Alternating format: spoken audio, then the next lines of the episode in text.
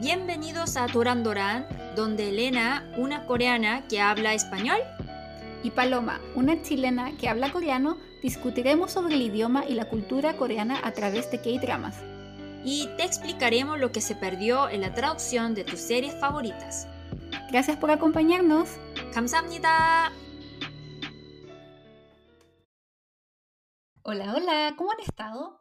Bienvenidos una vez más a este podcast de K-dramas lleno de spoilers. Somos Doran Doran y como sabrán, yo soy Paloma. Y Elena, muy bienvenidos también a los que no están escuchando por primera vez. Estamos de regreso en el presente. Sí, Oni, por fin de regreso en el presente, grabando tan solo con un- unos días de diferencia cuando sacamos estos episodios. Y muchas gracias por habernos esperado durante principios de año, porque fue todo súper locura, ¿o no, Oni? Principio de año fue difícil. Sí. Primero, yo ten- tuve COVID en diciembre y como fue muy difícil para estar 100% recuperada, porque tenía tos y imagínense cómo puedo trabajar con el podcast con tos, ¿cierto? Sí, Entonces, como yo siempre estaba súper preocupada, oh, Paloma, mi voz no está igual, ¿cómo qué hacemos, no? Y también como me afectó eh, mentalmente. sí, por suerte teníamos los episodios grabados, como, como me fui de vacaciones a Chile, pensando en que iba a poder seguir grabando en Chile, Pero no, no no fue fue así. no fue así. Era, con suerte podía dormir en Chile porque tuve la gran idea de que yo digo, bueno, mi trabajo es remoto, entonces puedo trabajar en Chile y estar con mi familia. Creo que no se puede porque tú sabes, Oni, de que dicen que tan solo puedes, op- de estas tres cosas, tan solo puedes optar a dos en la vida. Trabajar, Mm. tener vida social y dormir. Escoge, escoge dos, no puedes tener las tres. Y yo escogí trabajar y tener vida social, porque dormir, bien poco dormí. Creo que dormía como cinco horas diarias en Chile. Oh, pero como yo creo que esas, esas ideas solamente funcionan en América Latina, porque los coreanos abandonamos casi todo, ¿no? Por eso se dice ah, como ah, sí. como la generación que ah, abandonó tres cosas, cinco cosas, así. Cada vez más, eh, más, cada vez más abandonamos como las cosas, ¿no?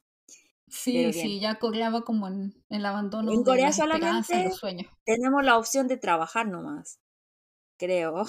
Sí, Si no, vida social, no dormir, ¿cierto? Mm, sí, es verdad. Sí, yo por suerte en mm. Chile tuve la oportunidad de estar con mi familia, con mis amigos, comer muchas cosas muy ricas. Eso me dio Sí, depresión porque después volví aquí a Estados Unidos donde la comida no es tan rica. Mm, Y estoy de de hecho tuve que dejar, tuve que dejar de comer paltas como por tres semanas, Oni, para poder olvidar el sabor de las paltas de Chile. Porque si no me Mm, comí una palta aquí me daba depresión. claro. Mm. Yo Sí, viendo paltas tus aguacate fotos por si acaso. de, de comida ya disfruté mucho, pero sentí mucha nostalgia. Oh, qué Sí. rico el Ah, y probé el caplete, capleto, Oni. Eh, ¿Qué No te tal? mandé fotos, pero muy rico. Lo, lo No pedí, lo mandaste. probé. No te mandé, te lo voy a mandar porque tengo fotos. La voy a subir al, al Instagram de Duran Duran también. Ah, ya, perfecto. Eh, sí, lo probé con mi mamá y le encantó. Tanto que se quiso llevar Mm, las sobres del capleto. Entonces andábamos por Oh, Zara mm. comprando ropa pasadas a olor a kimchi, Oni. Pero de verdad tiene kimchi. Sí, tiene kimchi y tiene que a los buen chilenos kimchi. no les va a gustar eh, kimchi. A mí me encanta y a mi mamá le encantó también, que no pensaba que tal vez le gustara, pero le gustó mucho. Es que yo siempre tenía la idea que para, eh, para gustar el sabor de kimchi necesitaba un poco de experiencia, estudiar. Pero no creo. Mm. no, Bueno, me alegro. Mm. lo probó y le encantó. Y era muy buen kimchi el que usa. No me lo- eso sí que no me lo esperaba, porque en el dominó tienen un muy buen kimchi. Así que no sé de Mm. dónde lo sacó, como estaba rico. Sí, que Y para los ahora, coreanos kimchi es algo súper importante. Por eso como mi cuenta se llama Kimchi Lingua. Eh, amo, sí, amo kimchi. Entonces, que para llevarse bien conmigo hay que, hay que saber comer kimchi. Y por eso somos amigas. sí. Oni, y ahora hago yo también capleto en mi casa. Oh, sí, es que me parece muy buena idea porque como kimchi con carne es muy buena combinación, siempre, nunca falla. Sí, y con mayonesa queda bastante bien, Oni. Bastante mm. comida fusión, pero muy rico. Bueno, yo como coreana es un poco difícil aceptar que pueda haber combinación de kimchi, carne y mayonesa, pero voy a intentar porque me gusta completo, completo kimchi, como puede ser buena opción, creo. Sí, pruébalo, y queda mm. bastante bien. De hecho, a una amiga también le comenté y me dijo, mira, em, yo creo que lo probaría, pero mi mamá o mi abuela ven eso y les da un ataque. Y yo sí, sí creo. Mm, kimchi con mayonesa. Sí. Y bueno. bueno, entrando ya un poco más, les tenemos muchos, ahora que estamos de regreso, les tenemos algunos anuncios. Eh, nuestro regreso al podcast, porque como ustedes saben, nosotros somos muy felices haciendo este podcast y a pesar de que tenemos vidas muy ocupadas, queremos seguir haciendo este podcast por todo el tiempo que podamos, ¿o no? Sí, que es nuestra pasión y la verdad es que disfrutamos mucho trabajando. sí pero es difícil porque las dos tenemos trabajo, las dos tenemos que hacer cosas, entonces hemos decidido que eh, eliminar la sección, la sección de ¿por qué los dramas?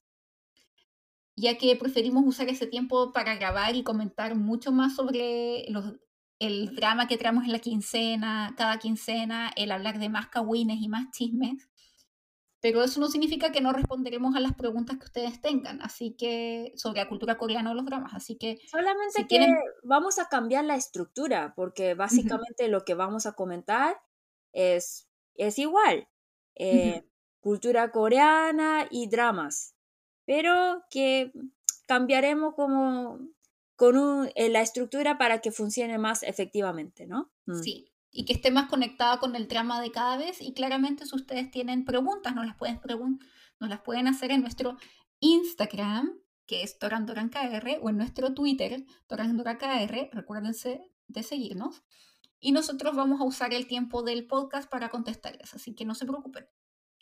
Em, si se dieron cuenta, hemos empezado a subir el podcast los días sábados para que sea también más fácil para nosotras el tener tiempo para editarlo y no estarnos atrasando todo el tiempo, ¿o no?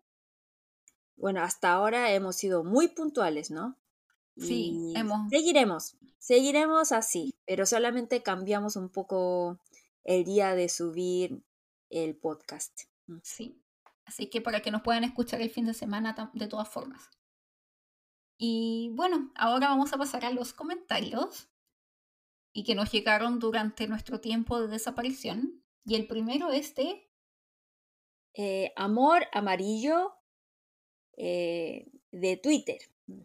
Dice, acabo de descubrir su podcast hace apenas dos semanas. En verdad siento que he aprendido mucho y eso es algo que me encanta. Además es súper agradable escucharlas.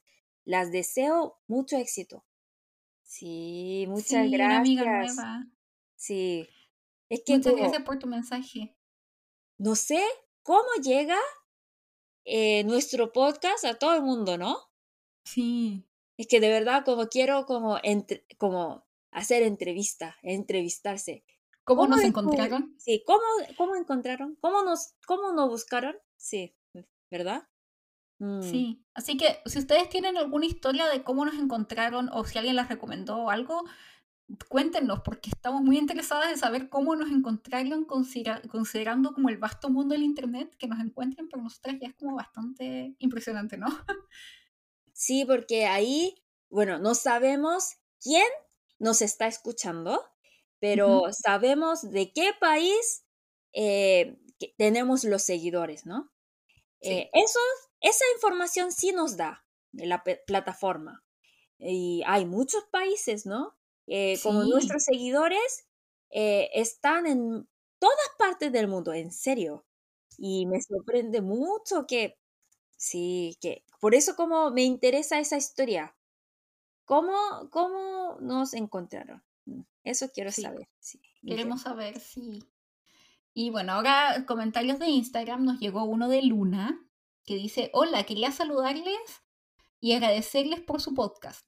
Y especialmente mandarle un saludo a Juan Manuel, mi compañero, que no tiene eh, redes sociales, pero las escucha siempre, las ama e incita a todo el mundo a escucharlas y ponerle cinco estrellitas. Les mando un abrazote.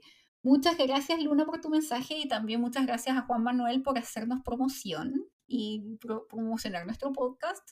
Y sí, como ustedes también háganle caso a Juan Manuel y a Luna y recuérdense de ponernos cinco estrellitas en Apple Podcast y Google Podcast Spotify y también de seguirnos para que así también podamos seguir creciendo y nos recomienden a más personas. Por fin, por fin, háganlo. Sí, Luna es de Argentina y mm. siempre nos manda mensaje. Eh, ella sí nos contó la historia, cómo ella empezó a escuchar nuestro podcast y dice que ella como está promocionando mucho nuestro podcast, entonces que ella dijo que, oh, acá en la ciudad donde yo vivo hay mucha gente que usted escucha a ustedes, así me comentó. ¿En serio? Sí. wow. Mm. Sí, de verdad como nos gusta mucho ese trabajo, pero que hay gente que nos eh, valore tanto, eh, es muy, como me hace muy feliz, en serio. Sí, sí, de hecho, o sea, incluso si es que no hay tanta gente que nos escucha, nosotros disfrutamos hacer esto mucho, también porque, Oni, yo te quiero mucho y cuando no te vi durante ese mes que estuve en Chile, te eché mucho de menos. Yo también a ti. Sí, me, estoy acostumbrada a verte cada dos semanas, así que... Sí, y es algo que, bueno, que siempre tenemos esa actitud, aunque haya tres personas, solamente tres personas que nos esté escuchando, vamos a seguir trabajando que, y para dar lo mejor que tenemos, ¿no? Mm. Sí. Así es. Pero, pero igual la promocionarnos. Mm. Muy bien. Y otra amiga, Manas Chair. Namas Chair. Namas Chair, perdón. Namas Chair eh, eh, me, me, recuerda Namaste, algo así, ¿no? Namaste, sí.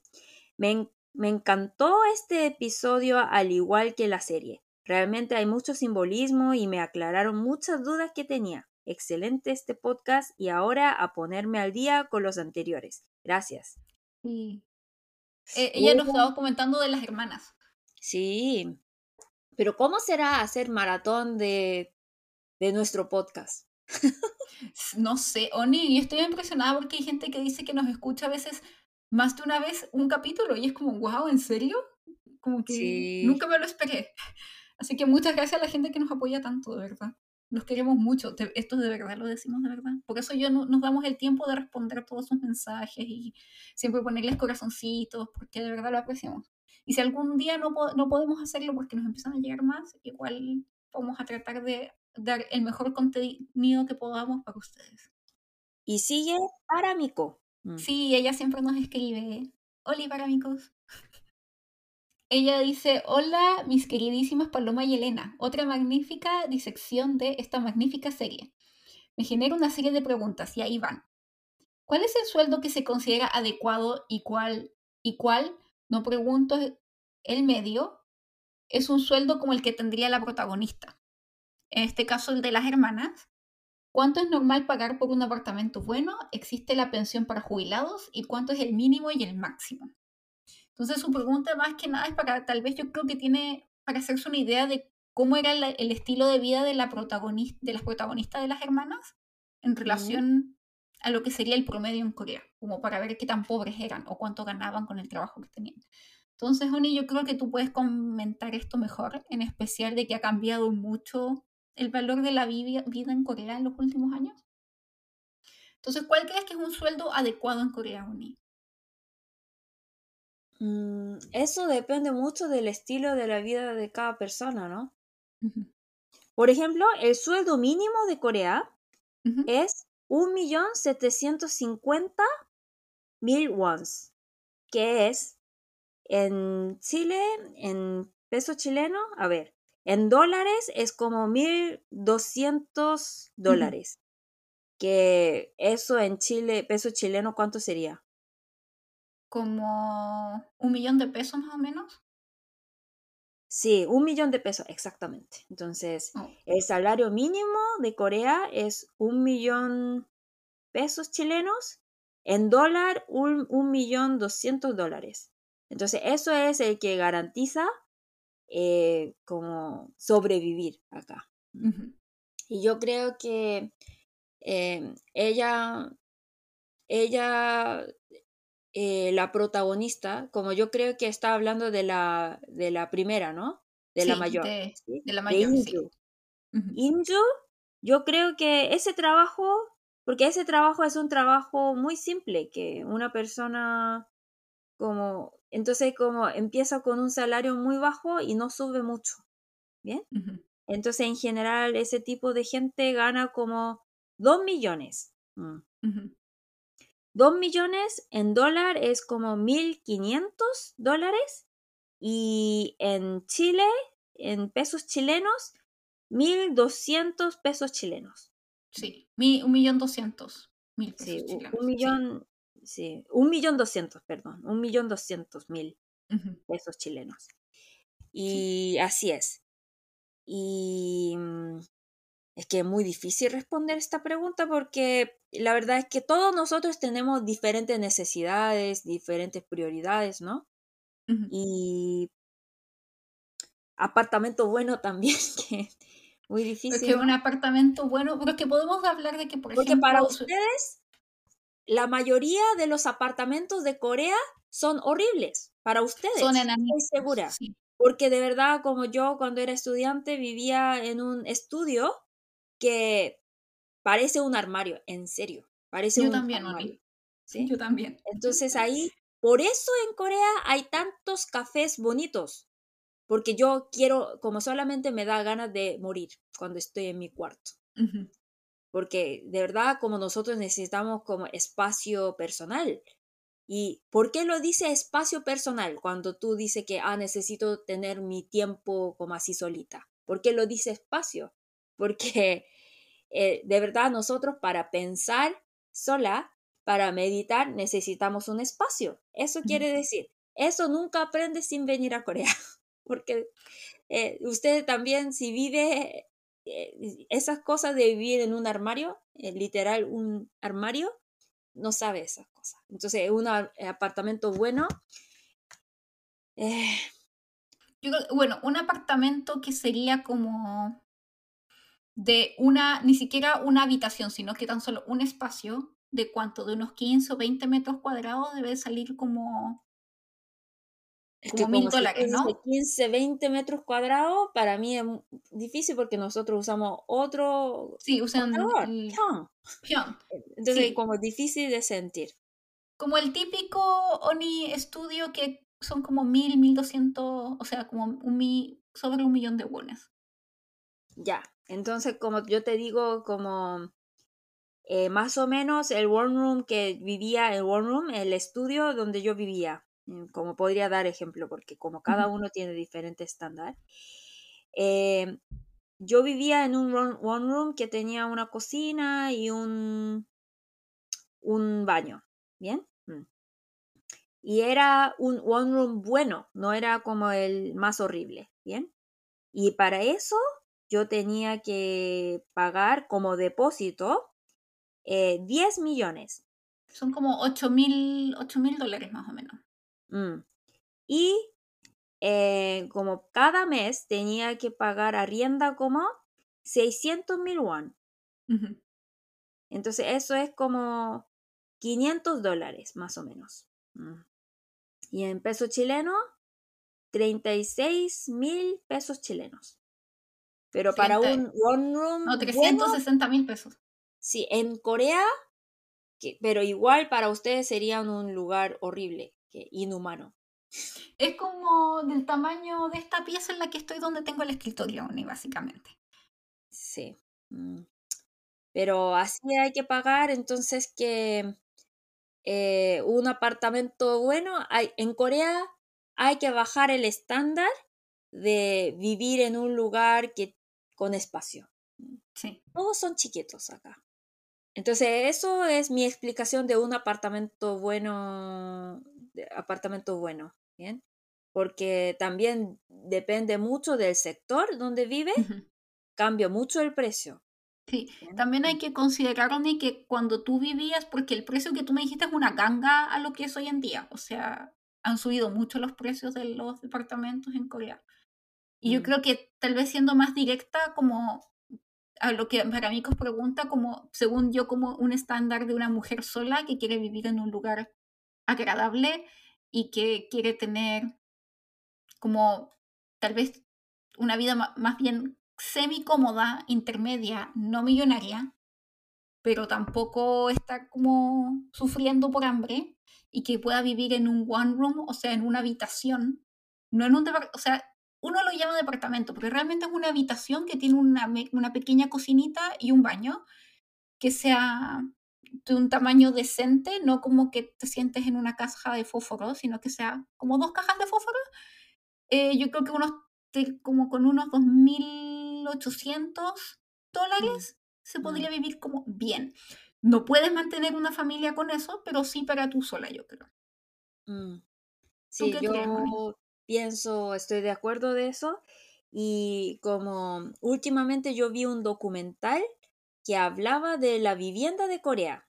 Y dice que cómo funciona Corea, Seúl, la capital, eh, reciben a los de 20, ¿bien? Y echan a los 30, así decía. Y yo creo que tiene mucha razón, porque los, cuando busca el trabajo, todos vienen a la capital. En Corea eso es gran problema porque fuera de Seúl es casi imposible tener trabajo.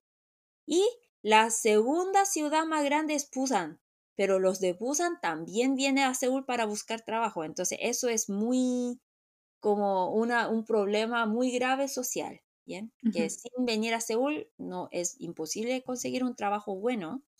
Y eso es que los 20 entonces, como no tienen dinero para pagar depósito, entonces viven en una casa miserable que de verdad tiene tamaño de un armario, ¿bien? Sí. Y, y aunque sea ese armario, es un armario súper caro. Entonces, así como paga todo su dinero para, para eso. Pero ya cuando tiene familia, imposible vivir en Seúl. Sí puede vivir en Seúl, pero ya como tiene familia y tú dices, ah, yo vivo en Seúl, entonces eso significa que tú eres una persona que tiene mucha plata, ¿bien? Entonces los 30 en general viven en las ciudades que están fuera de Seúl. Por ejemplo, Ilsan, que es la ciudad natal de Namjoon, de Aren de BTS. Él es de Ilsan, que es una ciudad que está fuera de Seúl, más o menos como distancia Rancagua, ¿sí? Y Ilsan, Pundang, Pundang vamos a mencionar en el episodio de hoy. Pundang es el lugar que también era por cercanía, eh, subió mucho el precio. Antes era pura huerta. Mm. Y esos, esos sitios. Entonces, ahora cuando tenga familia, todos van, buscan casa que está fuera del lugar porque básicamente no hay espacio en Seúl. Sí, es carísimo vivir en Seúl. Eso es el estilo de vida que permite Corea y em, pensión. En Corea, si tienes trabajo, es obligatorio eh, la pensión. ¿Bien? Mm. Entonces, un porcentaje de tu sueldo va a la pensión y yo creo que hasta ahora se mantiene bien. Y también como difícil de decir el mínimo y el máximo porque depende mucho del sueldo de cada persona. Pero yo puedo decir que la, el sistema de pensión aquí en Corea es obligatorio, eh, aunque digas que, ah, yo tengo trabajo, pero yo no quiero em, pagar para mi pensión. No puedes porque es obligatorio, ¿bien? Tampoco te garantiza una vida como muy lujosa, pero esa, esa pensión eh, ayuda para vivir tranquilamente. Entonces, así funciona la cosa. Entonces, podría decir que en Corea nadie muere de hambre, pero em, vivir en una casa con espacio es muy difícil, podría decir. Y eh, después de la, la, vida jubilada tampoco es mala. Pero, tampoco es algo de estilo de Europa, por ejemplo. Sí, y también, o sea, yo creo que tal vez esta generación o las generaciones que no son tan viejas tienen una mejor jubilación porque también por lo que sé, Oni, es que el, alrededor del 49% de las personas de mayor edad en Corea tienen, viven bajo la línea de la pobreza. Mm, es verdad. Mm. Sí. Pero eso ya Em, es un tema que da mm, para muy profundo y que tal vez en otro momento lo vamos a explicar. Pero sí. ah, también nos preguntaba Noni por Instagram sobre respecto a por qué en Corea no se arrienda como se arrienda, por ejemplo, en Chile o en otros países en Occidente, sino que se usa el sistema del, del depósito Ah, de- de y de chonce. chonce. chonce. Sí. Em, Si no, nos puedes explicar un poquito de eso. no, yo no, yo no sé mucho de, de, de ese, ese tema. Eh, tendré que estudiar. Mm. Sí, pero así si explicamos a grandes gra- rasgos, es raro que la gente arriende mensualmente. Generalmente los estudiantes o gente en sus 20 arri- Sí, porque un... como que no tiene plata, lo hace, lo hacen, pero yo tampoco. eh, ahora en Corea hay opciones de chonse, que es pagar como gran dinero como depósito y no pagar arrienda. Yo prefiero eso que pagar arrienda cada mes. ¿Por qué? Porque como es gasto de dinero.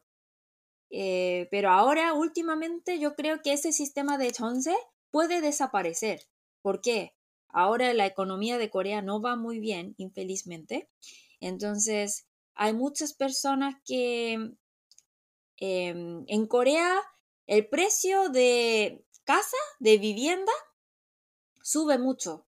Y por eso había mucha gente que pidieron préstamo del banco y compraron casa con deuda y eso arrendando a la gente, la gente como podían pagar interés que tenía que pagar cada mes al banco, ¿entiendes? Pero que como la economía de Corea no va muy bien, entonces el porcentaje de interés subió mucho. Entonces Sí, la gente tiene más deuda que antes, ¿entiendes? ¿Me explico? Mm. sí, Por eso eh, ya llegó el momento de terminar el contrato. Entonces el dueño de la casa tiene que devolver ese depósito a, a la persona, ¿bien? Pero que como gastó todo el dinero pagando impuesto, eh, como impuesto no, pagando interés al banco, entonces no tiene ese depósito que tenía que devolver a la persona, ¿bien? sí. Pero tenemos que explicar lo que es el depósito primero, porque está el sistema de Wolse, que es mensual, y el Chonse, que es, como tú dices, una gran suma de dinero. Pero ¿cuánto es esta gran suma de dinero? O sea, si tú quieres, eh, por ejemplo, arrendar una casa, un departamento, esto Mm, es como one room, como una habitación, muchas veces ese depósito que tienes que pagar son sete- 70, 80, 90 mil dólares. mm, Y tú das ese dinero, pero después ya no tienes que pagar arriendo. Entonces tú tienes el contrato que dura, por ejemplo, uno o dos años y cuando tú te vas te devuelven ese dinero. Y el dueño del departamento aprovechó de usar ese dinero para invertir, como tú dices. Y el problema, mm, como está, lo que dice ahora, es que muchas personas no están pudiendo devolver el dinero. De hecho, una amiga le pasó y que el dueño del departamento todavía no le paga el dinero. Y parece que no se lo ha pagado a nadie en el edificio y parece que los estafó, básicamente. Y mi amiga pasó en Corea pasa 75 mil muchas veces eso y, por ejemplo, si esa persona está en bancarrota, entonces como yo no puedo, eh, como yo no, ya cuando si el dueño de la casa está en bancarrota, entonces hay como muy poca posibilidad de, de que me devuelva la plata, porque Sí. está quebrado, ¿no? Entonces, eso es el problema, porque últimamente como la economía mundial va mal, entonces afectó también la economía co- de Corea y por eso eh, que como eh, hay muchas personas que para tener mejor calidad de vida eh, compraron casa con mucha deuda, pero como hay que pagar la deuda, pero interés cada vez más. Entonces, y mi sueldo no subió. Entonces, ¿qué pasa? Quebrar. Hay mucha gente que están quebrados ahora. Problema. Y bueno, y, el- y la opción al chonce, que es pagar esta gran suma de dinero, es el wolse, que es mensualmente y que no es tan común y que se lo usa más que nada la gente más joven porque no tienen la posibilidad de juntar 70 mil dólares u 80 mil dólares para poder pagar el arriendo. Entonces dan un depósito más pequeño, que generalmente son 10 mil, 15 mil o 20 mil dólares a veces hasta 50 mil dólares, y pagas un poco mensualmente. Y mientras más depósito pases, menos pagas de arriendo. Y generalmente los estudiantes pagan como 20 mil dólares de depósito, ¿no? 15 mil, 20 mil. Mm, sí. Mm. Por lo menos cuando yo estaba allá eran como esa cantidad de dinero. Y que después el dueño te los devuelve. Pero bueno, y así...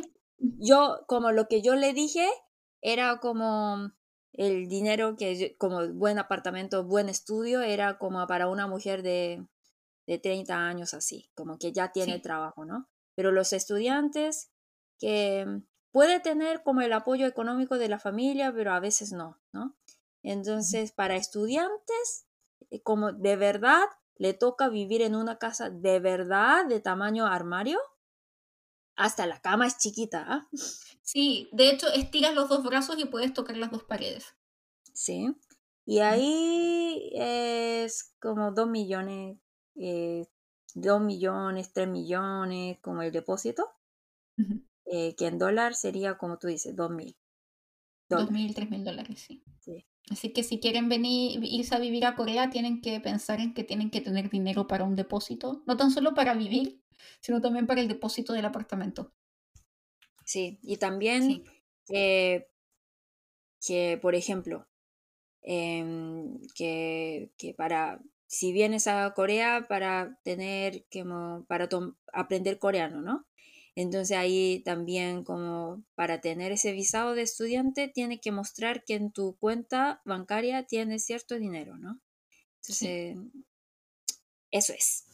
Ya, Oni. Y ahora, después de recordarles a que nos sigan en Spotify y nos pongan las cinco estrellitas y en Apple Podcast y en todas nuestras plataformas, eh, vamos a presentar el drama que vamos a comentar hoy, que es Manne Manne que en español se llama Renacido Rico y Reborn Rich, pero realmente el nombre en coreano significa el hijo menor de una familia Chebol.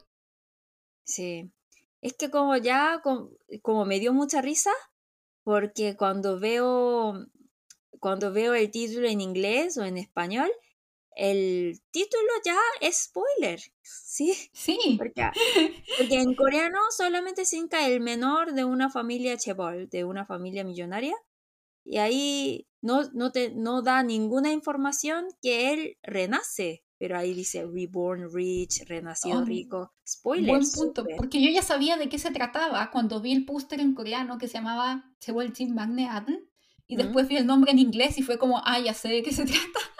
Sí, eh, entonces ya no me voy a sentir culpable por dar tanto spoiler en este podcast. Sí. sí.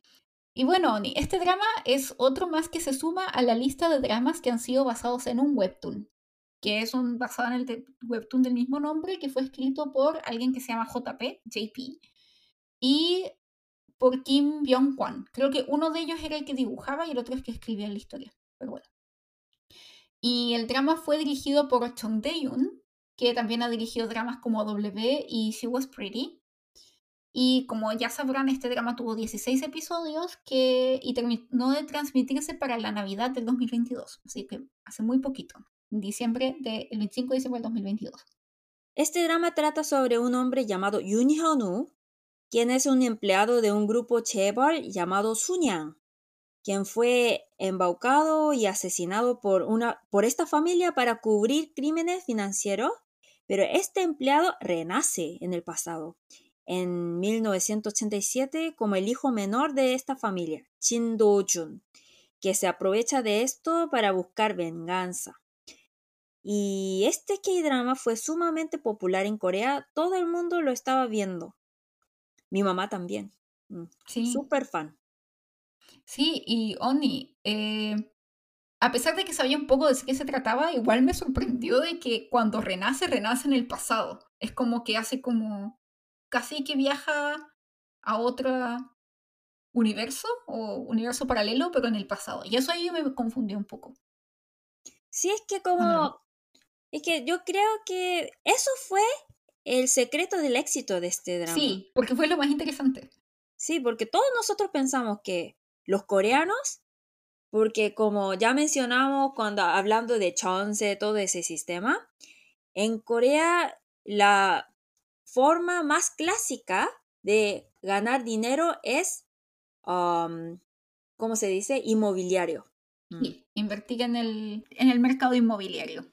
Sí, en el mercado inmobiliario. Entonces, que todos dicen que, ah, es que por ejemplo, yo vivo en Chamshil y Chamshil antes era, Chamshil literalmente significa eh, huerta. huerta de, ¿cómo se dice? Huerta de, de ¿cómo se dice? Em, para hacer seda. Sí. Ah, ok, ok. Sí. Entonces, que antes no había nada, pero como Seúl, como todo el mundo viene a Seúl para buscar trabajo, entonces Seúl creció, creció, creció. Entonces, un lugar que antes era huerta, ahora es como el centro de Seúl, ¿no? Mm. Sí. Así va. Entonces muchos coreanos dicen que, ah, mi abuelo tenía que comprar ese terreno, si, si hubiera comprado ese terreno yo como nuestra familia habría sido millonario. Siempre hablamos de eso y sobre ese tema que siempre hablan los coreanos eh, fue el drama. Sí, porque uno si lo piensa bien, Oni, como que la gente que hoy en día es bastante millonaria en Corea es casi que fueron millonarias de suerte, porque todo lo que era Gangnam antiguamente era un terreno súper pobre y era como lo vendieron muy barato. Sí, Gangnam Entonces, era, en Gangnam no había nada, en serio. Sí, en Gangnam estaban de hecho era un como territorio vacío. Sí. No, y estaba como la gente que vivía así como pobre, así como que vivía en casas así como slums, ¿cómo se dice en español? Como la, las tomas, vivían en... Ah, difícil porque eso hay que explicar con la civilización. Porque no había civilización, no era parte de capital, era como ahí vivían puros campesinos. campesinos. Exactamente, como puros campesinos, sí. Como, como hay que expandir la capital. Entonces ahí compraron, por eso cuando ve la estructura de la ciudad es muy interesante porque Gangnam es parte como sur de Río Han y Gangbuk es la parte como norte de Río Han. Y Gangbuk es el lugar pobre que decimos ahora, es el lugar como comparando con el Gangnam, Gangbuk es más pobre, pero antes era, eso era el verdadero Seúl, que donde hay palacios, todo eso. Entonces ahí es el Seúl antiguo. Y el Seúl nuevo es la parte rica de Corea ahora, ¿sí? Gangnam. Sí. Pero antes de verdad no había nada. Entonces cuando ve la estructura, las calles están así cuadradas como América Latina, ¿no? Porque es una ciudad que ya planeada, ¿bien? Porque antes no había nada. Eh, interesante. Que, pero de Phu, no, las calles no son así cuadradas como América Latina. Sí, y no, y lo, y lo, interesante es que yo creo que todos ahora dicen, oh, mi abuelo debería haber comprado tierra en Gangnam, ahora seríamos millonarios. Pero seguramente a los abuelos que sí compraron tierra en Gangnam, en esa época todo el mundo creía que estaban locos, porque ¿por qué estás comprando un terreno vacío en donde no hay nada y que es muy barato? Estás como gastando tu dinero básicamente. No es que es algo como, em, yo pienso diferente porque ahí él compró y claro, el, el protagonista compró, pero en general, eh, por eso mucha gente quiere, sueña ser chebol, porque los campesinos que vivían ahí fueron, se convirtieron en millonarios. ¿Entiendes? Había gente, no es algo así. Sí. sí. Y bueno, y también hablando un poco más a fondo, lo otro interesante que tiene este drama es que es. Eh, te habla mucho de la historia, en especial de la historia contemporánea y historia económica de Corea. Entonces es muy interesante ver cómo es como, oh, mira, el accidente de avión que hubo en los 90. O cuando se separó Sotechi. Mm. Entonces, para gente que sabe un poco, seguramente tal, para gente que sabe un poco más de Corea, es muy interesante verlo cómo mezclan con la historia de Corea el drama, pero también yo creo que debe ser interesante para gente que lo está viendo por primera vez y aprende un poco más sobre Corea. ¿Qué sí, como estudiar eh, cómo fue el desarrollo de la economía de Corea. ¿Sí? Que desde cero em, crecimos tanto. Sí, y bueno, hablando un poquito más de los personajes, Oni, estamos, tenemos a Son Joong Ki que interpreta a dos personajes, porque interpreta a Yoon Hyun y mm. a Jin Do Jun. Y Yoon Hyun es este hombre que era el empleado mm. que lo matan por ahí, como tú mencionabas, y él renace en Jin Do-jun, que este, es este hijo menor de esta familia Chebol. Y que al final es muy fácil diferenciar los dos, porque cuando es Yoon Hyun-woo, él lleva lentes. pero cuando se ve más es viejo. Do-jun, el millonario, no lleva lentes. Entonces, como muy fácil. ¿sí? ¿Y sabes, ¿sabes también cómo es la forma de diferenciarlos? Por la cantidad de. Por la cantidad de Photoshop que tiene. oh, me dio tanta vergüenza que. Ya. Ah, es que mira, no sé quién pidió Photoshop. Si era decisión de, del director o fue porque el Sung Joong-gi lo pidió, ¿bien? Porque, por ejemplo, eh, un poco de Kawin. Eh, mi amiga trabaja en una empresa de moda y contrató a un modelo muy famoso y ella se sorprendió porque ella solamente la veía en la tele, en las fotos, ¿no? Y se veía muy bonita, pero la vi en persona y se veía horrible, que tenía piel así con, con puras manchas, así, ¿no?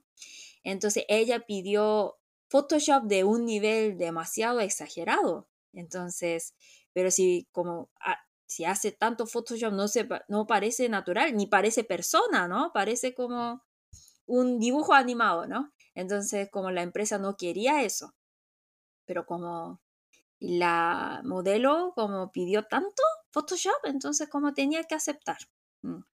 Mm, yo creo que en el caso de esta serie, Oni, bueno, tiene sentido que le hayan hecho Photoshop porque es Son Joong Ki que tiene que interpretar a este hombre de 40 años, que es el que mm. asesinan. Y mm. ahí ya se ve como Son Joong Ki, como ya tiene un poco de arrugas, la piel un poco más, ya como con años, los lentes, entonces tú dices, ah, ya tiene 40 años, la edad de Son Joong Ki. Sí.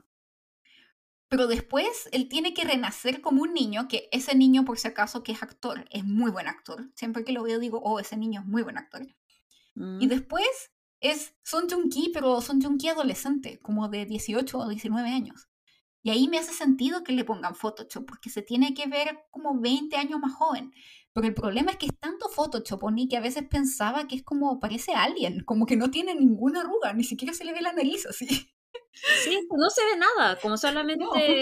como, una nube de cara, es como difuminado completo. Como un dios, algo así. un hombre de luz, algo así.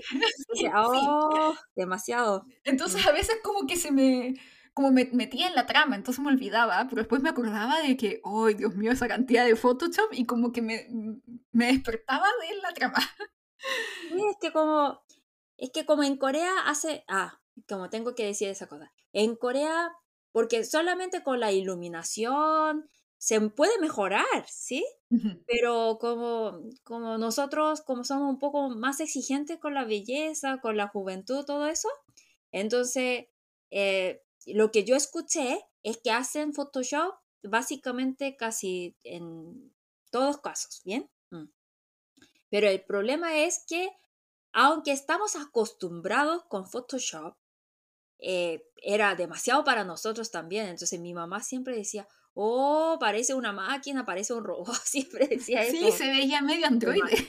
Porque nosotros sabemos cómo es un Jungi, ¿sí?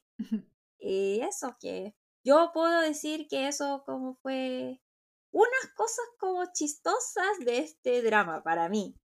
Sí, eh, un aviso por si acaso, este episodio se va a dedicar básicamente a pelar a Son Joong-ki y a contar todos sus chismes, porque desde que estuvimos de vacaciones, Oni, como que aparecieron demasiadas noticias sobre Son Joong Ki que vamos a comentar un poco más adelante. Entonces los que ya, pero yo les digo que somos como casi nivel detectives.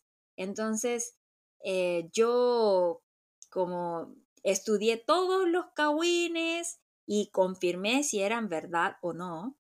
Y entonces los que yo ya saben un poco sobre la historia de Song Joong-ki van a aprender cosas nuevas y los que no sabían nada de ese chisme también va a estar muy contentos. Mm, estoy segura. Sí, eh, sí, por favor hoy día un aplauso a Oni porque se las mandó con la cantidad de investigación. Si yo le digo que ella debería trabajar en el servicio de inteligencia, ¿no, Oni?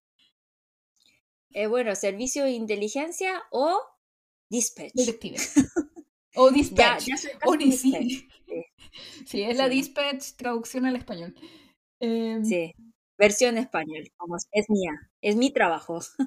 Eh, bueno, Oni, otro personaje que es súper importante en esta serie es Chinyan Chol, que es interpretado por Sung Min, que este actor, Sung Min yo creo que es uno de los mejores actores que debe tener Corea en estos momentos. A mí me encanta Es verdad. Es verdad, es que como yo ya les comenté varias veces que yo no soy muy fan de Song Joong-gi. Y en como muchos dicen que no, como cuando en la clase me preguntan, ah, yo soy muy fan de Song Joong-ki, entonces yo siempre digo, yo no, les digo. y como no me entendían, y yo, eh, por esta, aprovechando esta oportunidad, por aprovechando este podcast, les podría explicar por qué no me cayó bien.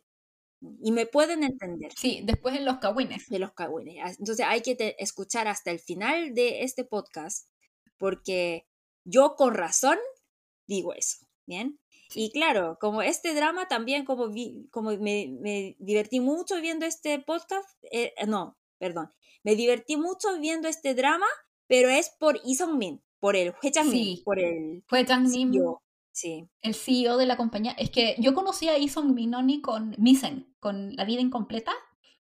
Ah, yo quedé impresionada con su personaje y con lo buen actor que es. Entonces, cuando vi que salía este Chip Magneat, este drama, dije, ya, lo tengo que ver porque ya, Son Jung Ki, que es famoso y tiene mucho kawin, muy jugoso, y, y Son Min. Pero yo lo vi principalmente por Lee Son Min, porque es demasiado buen actor. En Corea también decía eso, que ah, hay que cambiar el título, de, el nombre de este drama porque se llama Chip Magneat el menor de, la, de, la familia Cheval. Y la verdad es que como el personaje más interesante de este drama para los coreanos era el Cheval. Sí, el, abuelo. Sí, el abuelito. No el menor. Entonces hay que cambiar, no el menor, eh, el abuelo de la familia Chebol. Hay que, hay que decir eso, como decía sí. eso. Chebol tipo Harabuji. Entonces yo creo que como eh, es que es muy importante como el personaje, que, porque ese personaje necesitaba mucha energía porque hay que actuar, hay que ser dos personas, Shin Do-jun y Yoon ¿cierto? Y claro, Song Joong-ki bien, pero como yo creo que el encanto de el, eh, como el, el personaje, ese carisma de Lee Sung-min era tan dominante en este drama entonces yo creo que perdió un poco el balance, ¿cierto? Sí, es que hizo bien demasiado buen actor, y yo quedé impresionada porque cuando yo lo vi, de hecho, en, en Misen, yo me acuerdo que él era joven y dije, no puede ser que esté tan viejo si no han pasado tantos años. Y busqué la edad y tiene 54 años. Pero yo veía el drama y yo estaba convencida que era un abuelito de 80. Como que se veía incluso la forma de caminar, la forma de moverse, todo, como hablaba, todo era como una persona mayor. Y como que... él aparece en muchos dramas porque es un buen actor. Pero como para mí era muy difícil, salió en este drama también. Porque en cada drama aparece otra persona. En serio, sí, se ve muy natural. Por ejemplo, comparando con Son Joong Ki. Cuando veo a Son Joong Ki, para mí es Son Joong Ki. O sea, sí, sé que es Vincenzo, sé que es Jin Do Jun, pero siempre tengo en mi cabeza, ah, es Son Joong Ki. Pero con sí, tiene su estilo de actuación. De actuación.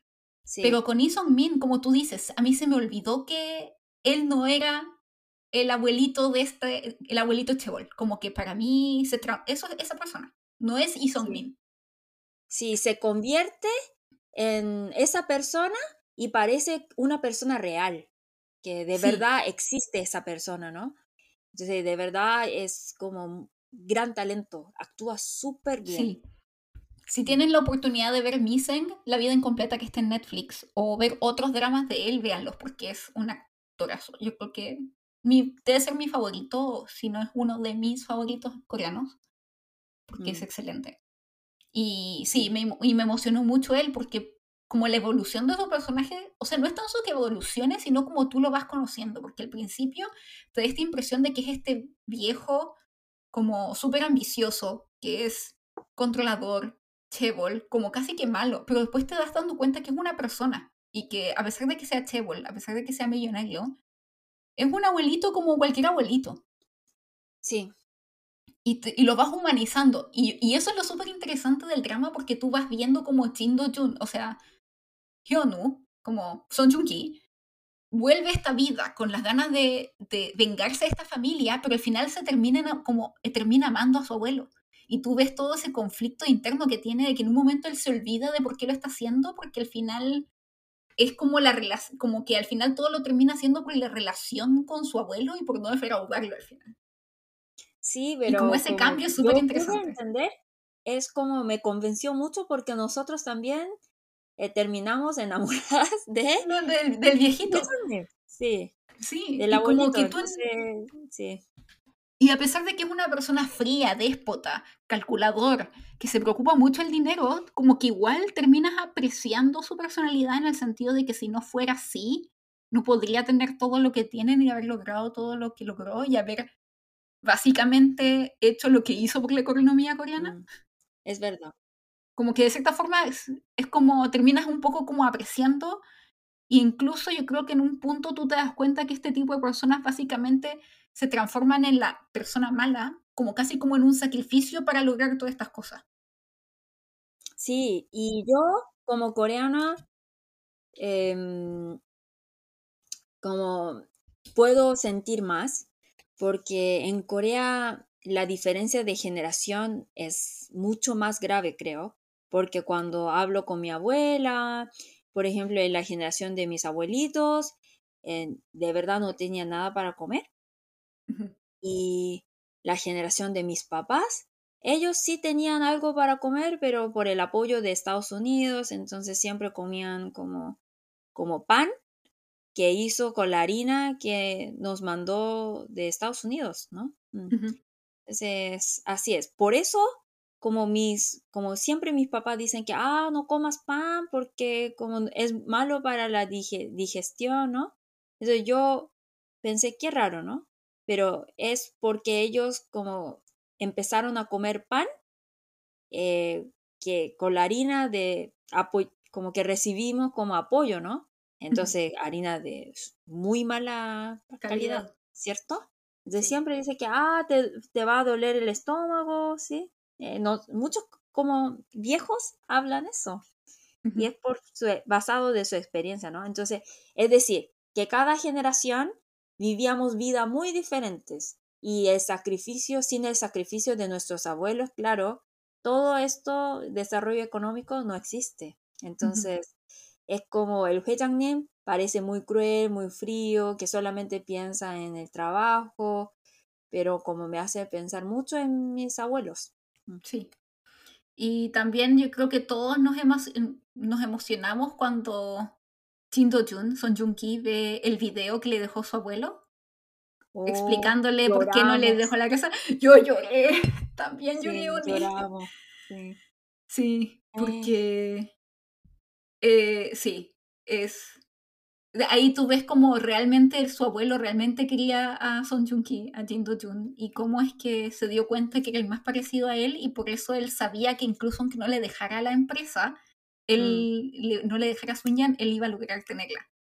Y de hecho... Yo al mismo tiempo que como lloré, pero dejar ese video es algo como siguiendo la costumbre de la cultura coreana, porque como en siempre, cuando ves la tele, por ejemplo, Dumak Bangsong, como uh programa de música, siempre dice, oh, deja Yongsang Pyeonji a sus fans, ¿sí?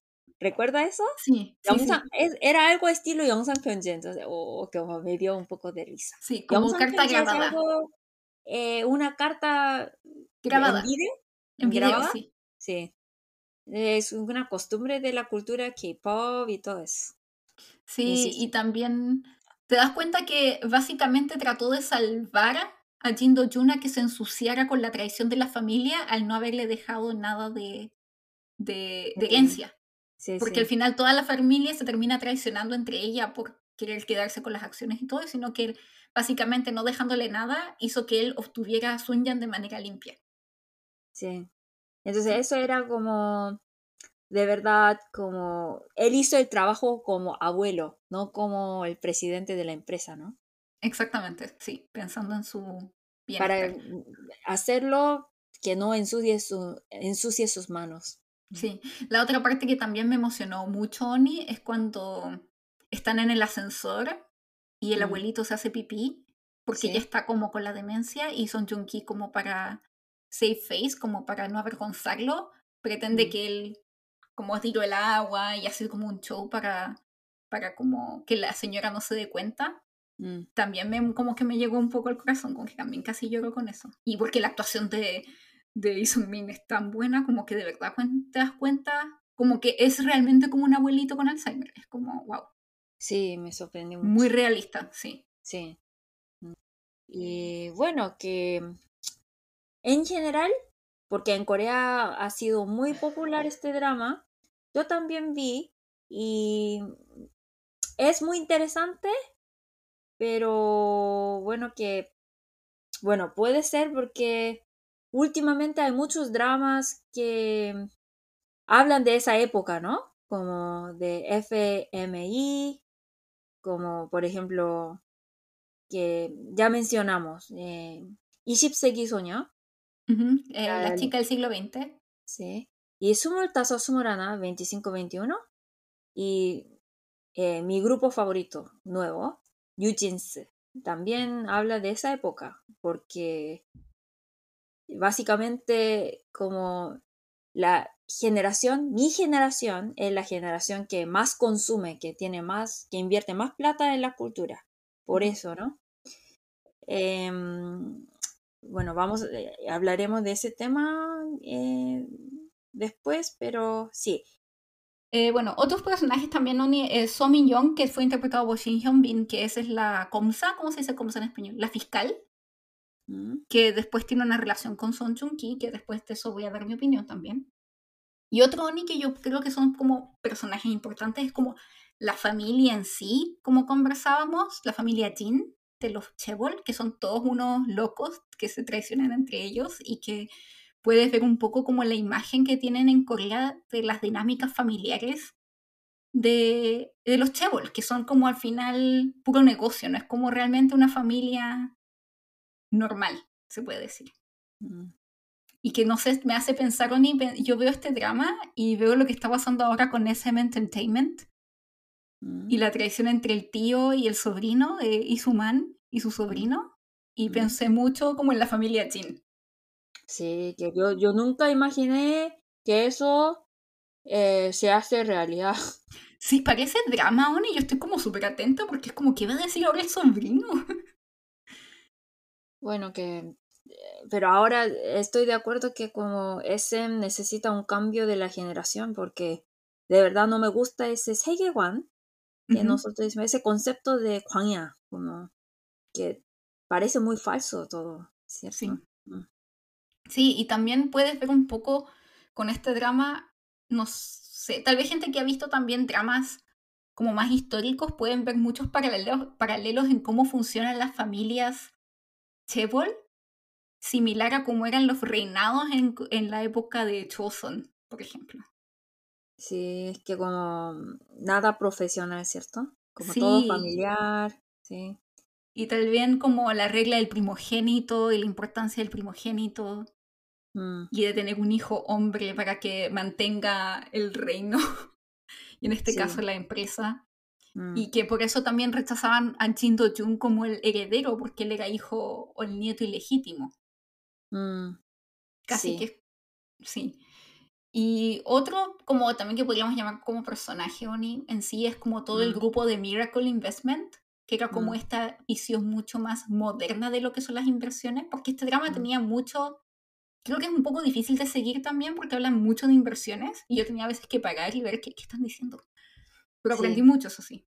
mm, Y también Sunyan. Y que, Oni, no sé si sería la única, pero ¿no pensaste que cada vez que hablaban de Sunyan, para mí estaban hablando de Samsung? De Samsung, como le llamamos en Chile. ¿No te pasó a ti? Eh, puede ser, em, puede ser, pero como es porque Samsung es la empresa más conocida, ¿no? Eh, Yo sentí que, porque hay muchos Jebol, no solamente Samsung. Sí. Hay Samsung, Hyundai eh, y mucho más. Mm. Mm, claro, porque en Corea siempre pensamos, ah, el autor en qué empresa eh, es como, ¿de qué empresa habla? Eh, ¿Sería Samsung o Hyundai? Bueno, no tenemos la respuesta, pero sí, eh, como comparamos con la realidad. Sí. Y, y también, Oni, tú como coreana, ¿qué opinas de como los elementos históricos que incorporaron en el drama? Mm, bueno, ya mencioné antes, pero como, eh, como el título es Cheboljin Magneader, que habla de una familia Chebol, entonces como ya habla de tres generaciones, ¿no? Entonces, cuando veamos, cuando estamos viendo la historia de una familia de Chebol de tres generaciones, eh, como nos explica cómo es el desarrollo económico de acá. Y eh, yo creo que explicó bien mm, que toda esa historia, como, como, como nosotros siempre pensamos que la historia es de personas grandes, de algo como así muy abstracto, pero la verdad es que la gente hace la historia, ¿no? Y explicó bien. Mm. Sí, y mm, eh, tiene que ver, como hablábamos antes, con el éxito que tuvo la historia, en el sentido de que también permitía a la gente como volver al pasado y imaginarse qué hubieran hecho ellos si es que fueran Jin Do-jun, o sea, como si hubieran renacido en esa posibilidad. Y yo creo que... Claro, porque eso da como catarsis, ¿no? Exactamente. Eh, porque todos los coreanos dicen que, ay, que si mi abuelo comprara ese territorio, o por ejemplo, lo que dicen mis papás es que, ah, si mi mamá, mi papá siempre decía, mi, mi mamá, que es mi abuela, si mi abuela no hubiera vendido ese terreno, ya habría sido eh, millonario porque mi, mi abuela tenía una casa cuando éramos pobres, éramos pobres siempre, entonces mi, mi abuela tenía una casa en Gangnam, pero lo oh. vendió, ¿sí? Lo vendió. Entonces, como eh, la historia de mi familia era fracaso de decisión, de fracaso, eh, tomar decisiones erradas cuando compra casa y vende, vende casa, ¿no? Sí. Entonces, eh, la casa, dónde vivir, decide muchas cosas de la familia.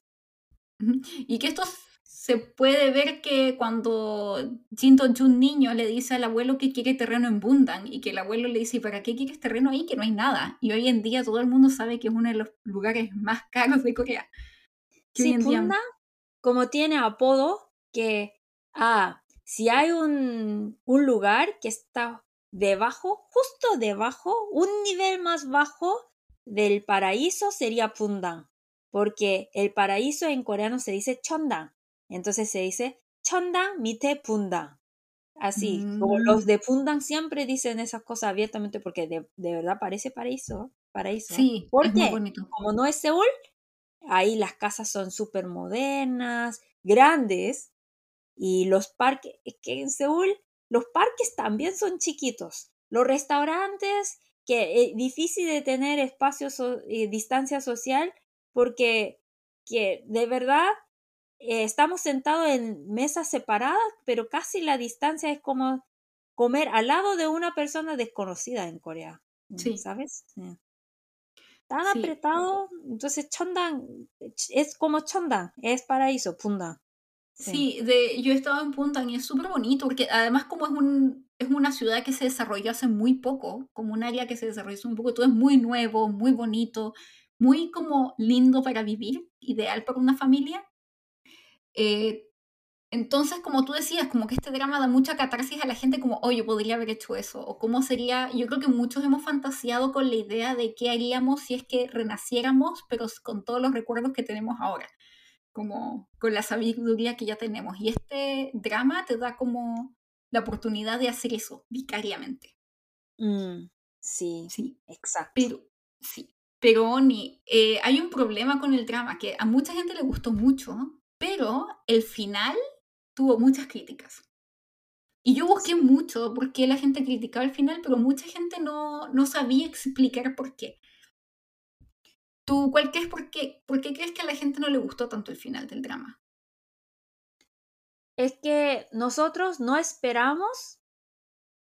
Eh, es que como la gente es rara, yo también. Porque, por ejemplo, tú me preguntaste, oh, tú como coreana, ¿cómo ves este drama? Que como esos eventos políticos, como que menciona la historia, ¿ha sido realista? Me preguntas, ¿no?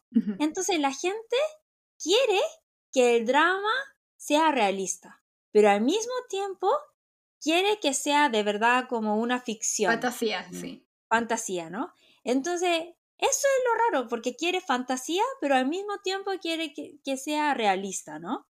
Y el problema de este drama, por eso muchos coreanos se enojaron, como hasta dijo que, ah, ya decidimos, ya sabemos cuál es el peor drama de este año. Chebolchi Magneader. Así decía. A pesar de que todo el mundo lo vio.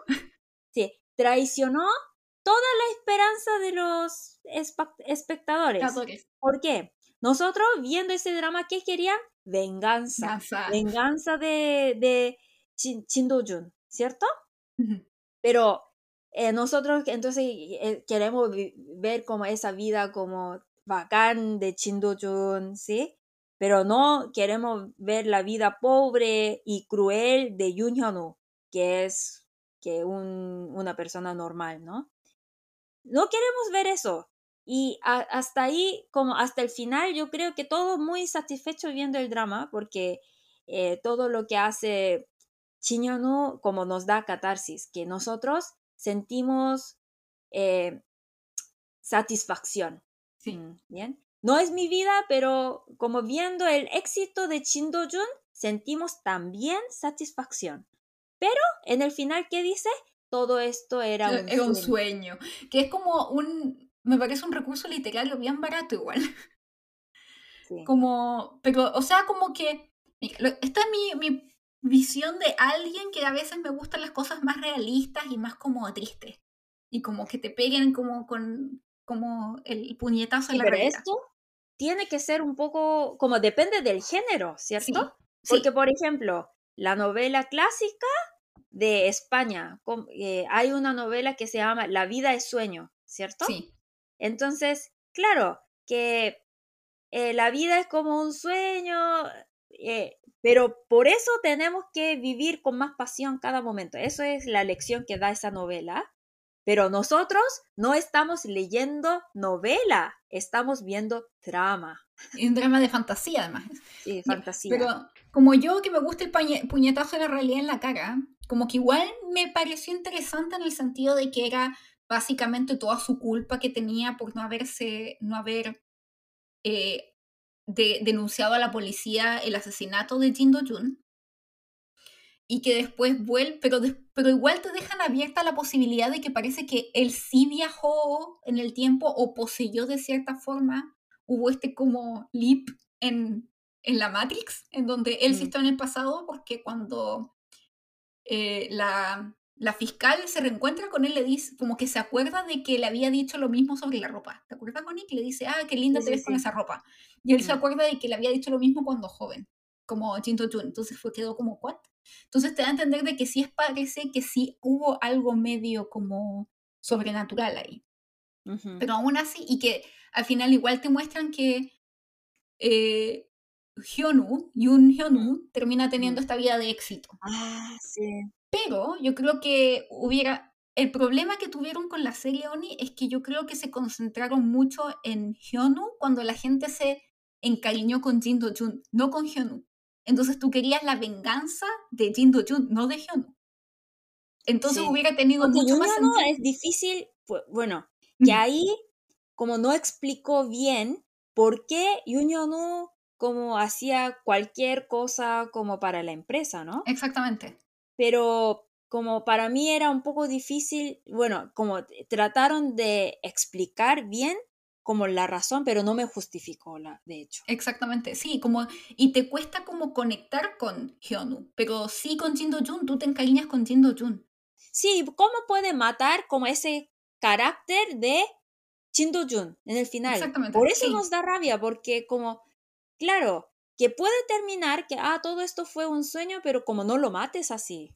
Sí, es que yo creo que hubiera sido mejor, un mejor final y más satisfactorio si es que Jin Hyunu hubiera salvado a Jin Do Jun en el pasado. Oh, nunca pensé Como en ese momento, Vamos en ese momento en que él lo ve, drama. escribamos el final, Oni. Sí, entonces como más besos, ¿sí? Como dando, como toda la fantasía y el final como que da más satisfacción. Yo creo que sí, podemos. Sí, y que se haya casado con la, con la fiscal y todo. Porque e, eso a mí yo de hecho yo esperaba que eso iba a pasar y que en algún momento iba a salvarse a sí mismo de cierta forma y a mm. reconocerse, pero no, no pasa. Y es que uno queda como, y era un sueño. Entonces mm. yo creo que eso le quita la satisfacción y hubiera sido más satisfacción, satisfactorio mm. si se hubiera salvado y hubiera permitido que Tindo Jun hubiera obtenido la venganza y se hubiera cagado a toda la familia. Y se hubiera quedado él con Sunyan. Y casado y con hijos y todo así. Sí. Bueno, entonces que... Em, claro, como, como ustedes, nosotros también en Corea siempre esperamos, ah, ¿cómo, ¿cómo va a terminar este drama? Y de verdad como nos cagó, ¿sí? Sí. Y como, eso es. Eh, entonces, eso es como mi queja. Mm. Ya. Y bueno, ahora, antes de pasar a las notas y todo eso, eh, hay que empezar con el chismecito y los cagüines de, aquí de Son Ki, porque hay un montón, ¿no? Ni porque pasaron. O sea, en este tiempo que estuvimos grabando en el pasado, igual que en Llegó el Chisme igual que en el drama, estuvimos grabando en el pasado, volviendo al futuro, todo eso. Eh, Son Joong Ki se nos casó, va a tener hijos. Sí. Le volvió a crecer el pelo, parece, no sé. Bueno, y yo de verdad eh, porque Song Joong-ki por el Vincent Jo ha sido muy popular, por eso solamente habla de Song Joong-ki, pero para saber como el chisme eh, jugoso, tiene que saber la historia con su primer matrimonio con Song Hye-kyo. Song Hye-kyo que es la protagonista de Dog Glory. Y hay que saber que Song Hye-kyo en Corea es top, top, top, top. Más top que Song Joong-ki, en serio, en Corea por lo menos. Mm. Entonces vamos a empezar nuestro Kawin. Bueno, eh, Song Joong-ki, como sabrá, como sabrán, nació en 1985, un día de septiembre, el 19 de septiembre, el día de las, de las glorias navales, ¿no? ¿De qué? Bueno, eso de la... El, el, día después del 18 de septiembre para los chilenos. en fiestas patrias nació. Sí. Mientras que Son Hye es mayor que él y nació en 1981, el 22 de noviembre. Tiene cuatro años de diferencia. Y Son Hye Kyo, eh, Son Hye Kyo, Hye la, la mujer, es, tiene cuatro años mayor. Sí. Más. Sí, y bueno, eh, en el 2008 Son Joong Ki recién se... Bueno, ustedes ya saben que eh, Son Joong Ki empezó, a actuar, empezó actuando hace varios años y en el 2008, eh, él se hizo amigo de Cho In-sung, que es un actor muy famoso también en Corea, que apareció en la película Frozen Flower con Son Joong-ki y ahí se hicieron amigos. Y en esa época se sabía que Son Joong-ki era fan de Son Hye-kyo, cuando él todavía no era famoso. Muy, muy, fan. Mm. Y esto es cuando son, como Son Joong-ki cuando aparecido, todavía nadie sabía casi ni quién era. Mm. Y después en el 2013. Bueno, sí, sí era Song Joong-ki, sí era conocido, pero no era famoso. No era famoso, era así, exactamente. Em, sí. Y entonces, ¿cómo se conocieron Song Hye-kyo y Song Joong-ki? Muchos piensan que se conocieron con el descendiente del sol, pero no. Eh, se conocieron en el año 2013 porque Song Hye-kyo actuó junto a Cho In-sung, que es amigo de Song Joong-ki, en la drama uh, that winter, the winter blow. Mm. The wind blows. Sí, the wind blows. Eh, en esa ocasión, Song Joong-gi aprovechó de visitar al set de filmación con la excusa de ver a su amigo Cho In-sung. Y así fue como conoció a Song Hye-kyo por primera vez.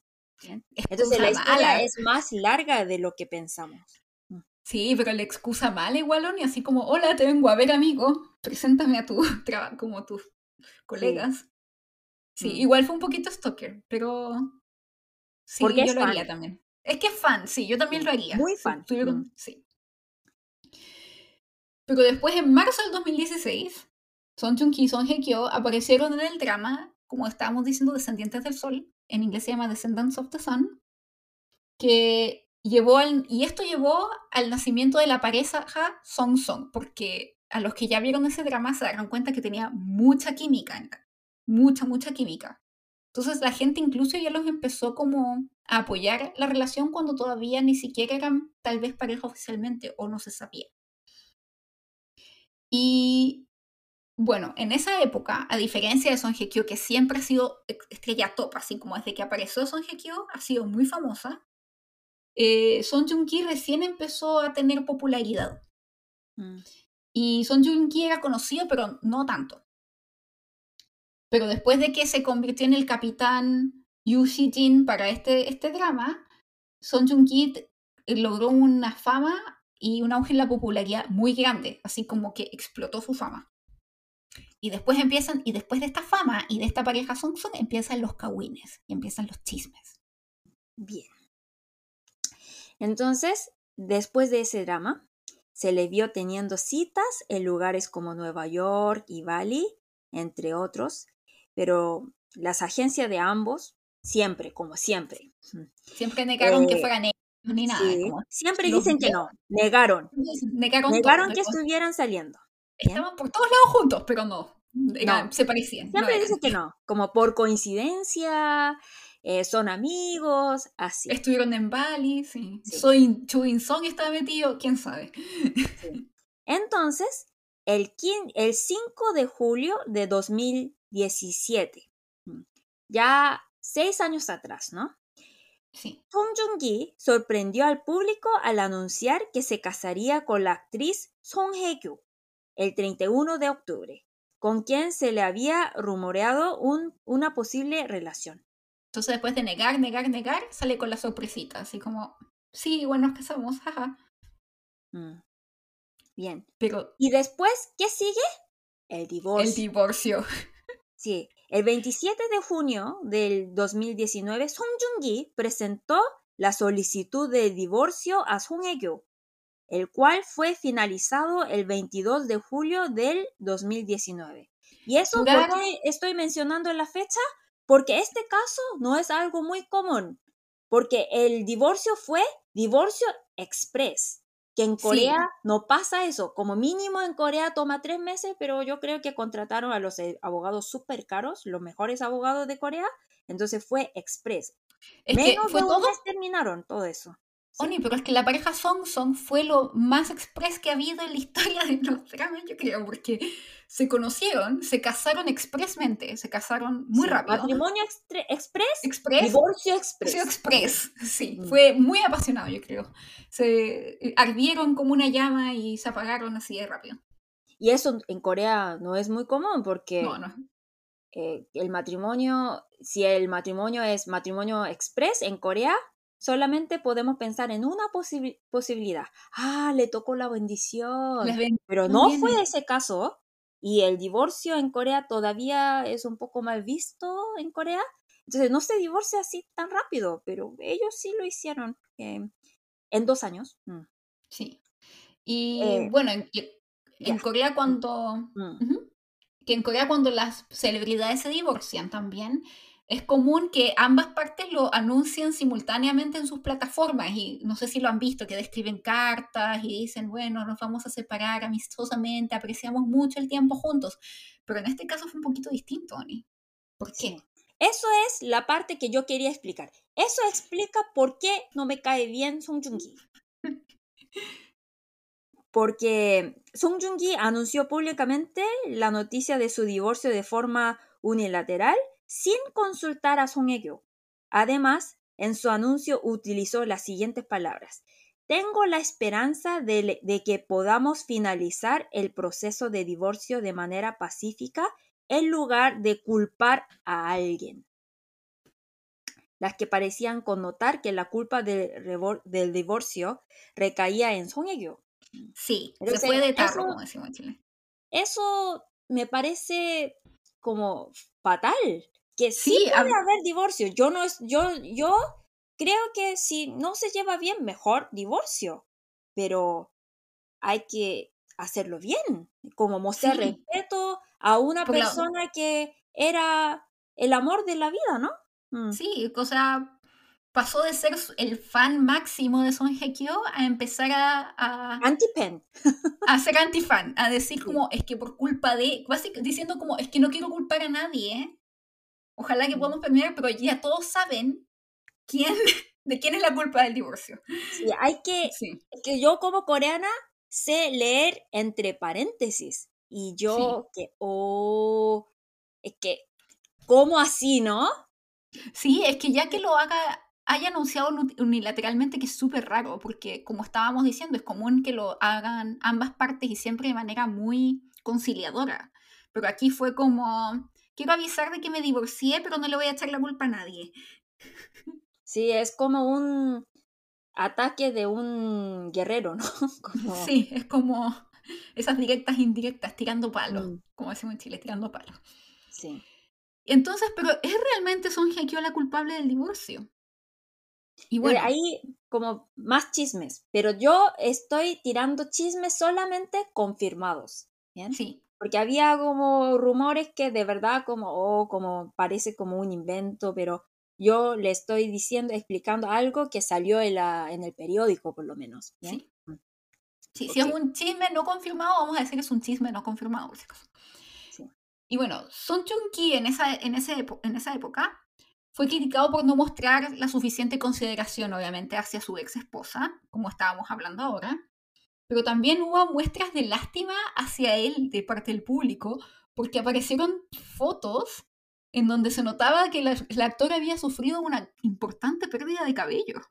Estaba quedando pelado Son Joong-ki. Sí. Si todo lo que Ahora- ven Entonces usted dice que no, como nunca ha sido pe- eh, pelado. Sí, había, hubo un momento que estaba pelado y yo creo que esa foto no llegó al extranjero, pero yo sí, Sí. la vi. Sí, sí estaba quedando pelado. O sea, como que yo creo que el CGI y los injertos de cabello, implante, yo creo ahora. la, sí, la implante. tecnología de implante en Corea eh, ha Mm. llegado a salvó a Son Joong-ki y salvó la carrera de Son Joong-ki Mm. porque estaba quedándose pelado. Entonces, la gente comentaba como se preguntaba cuánto debe haber sufrido Son Joong-ki por culpa de Son, Hye- de Son Hye-kyo para que se esté quedando pelado. Y bueno, y durante ese tiempo también empezaron a aparecer rumores sobre la complicada relación que Son Hye-kyo tiene con los hombres y que eso podría haber sido eh, la causa del divorcio. Y entre medio también hay rumores no confirmados de que Son, de que Son Hye-kyo habría engañado a Son Joong-ki, pero eso es no confirmado.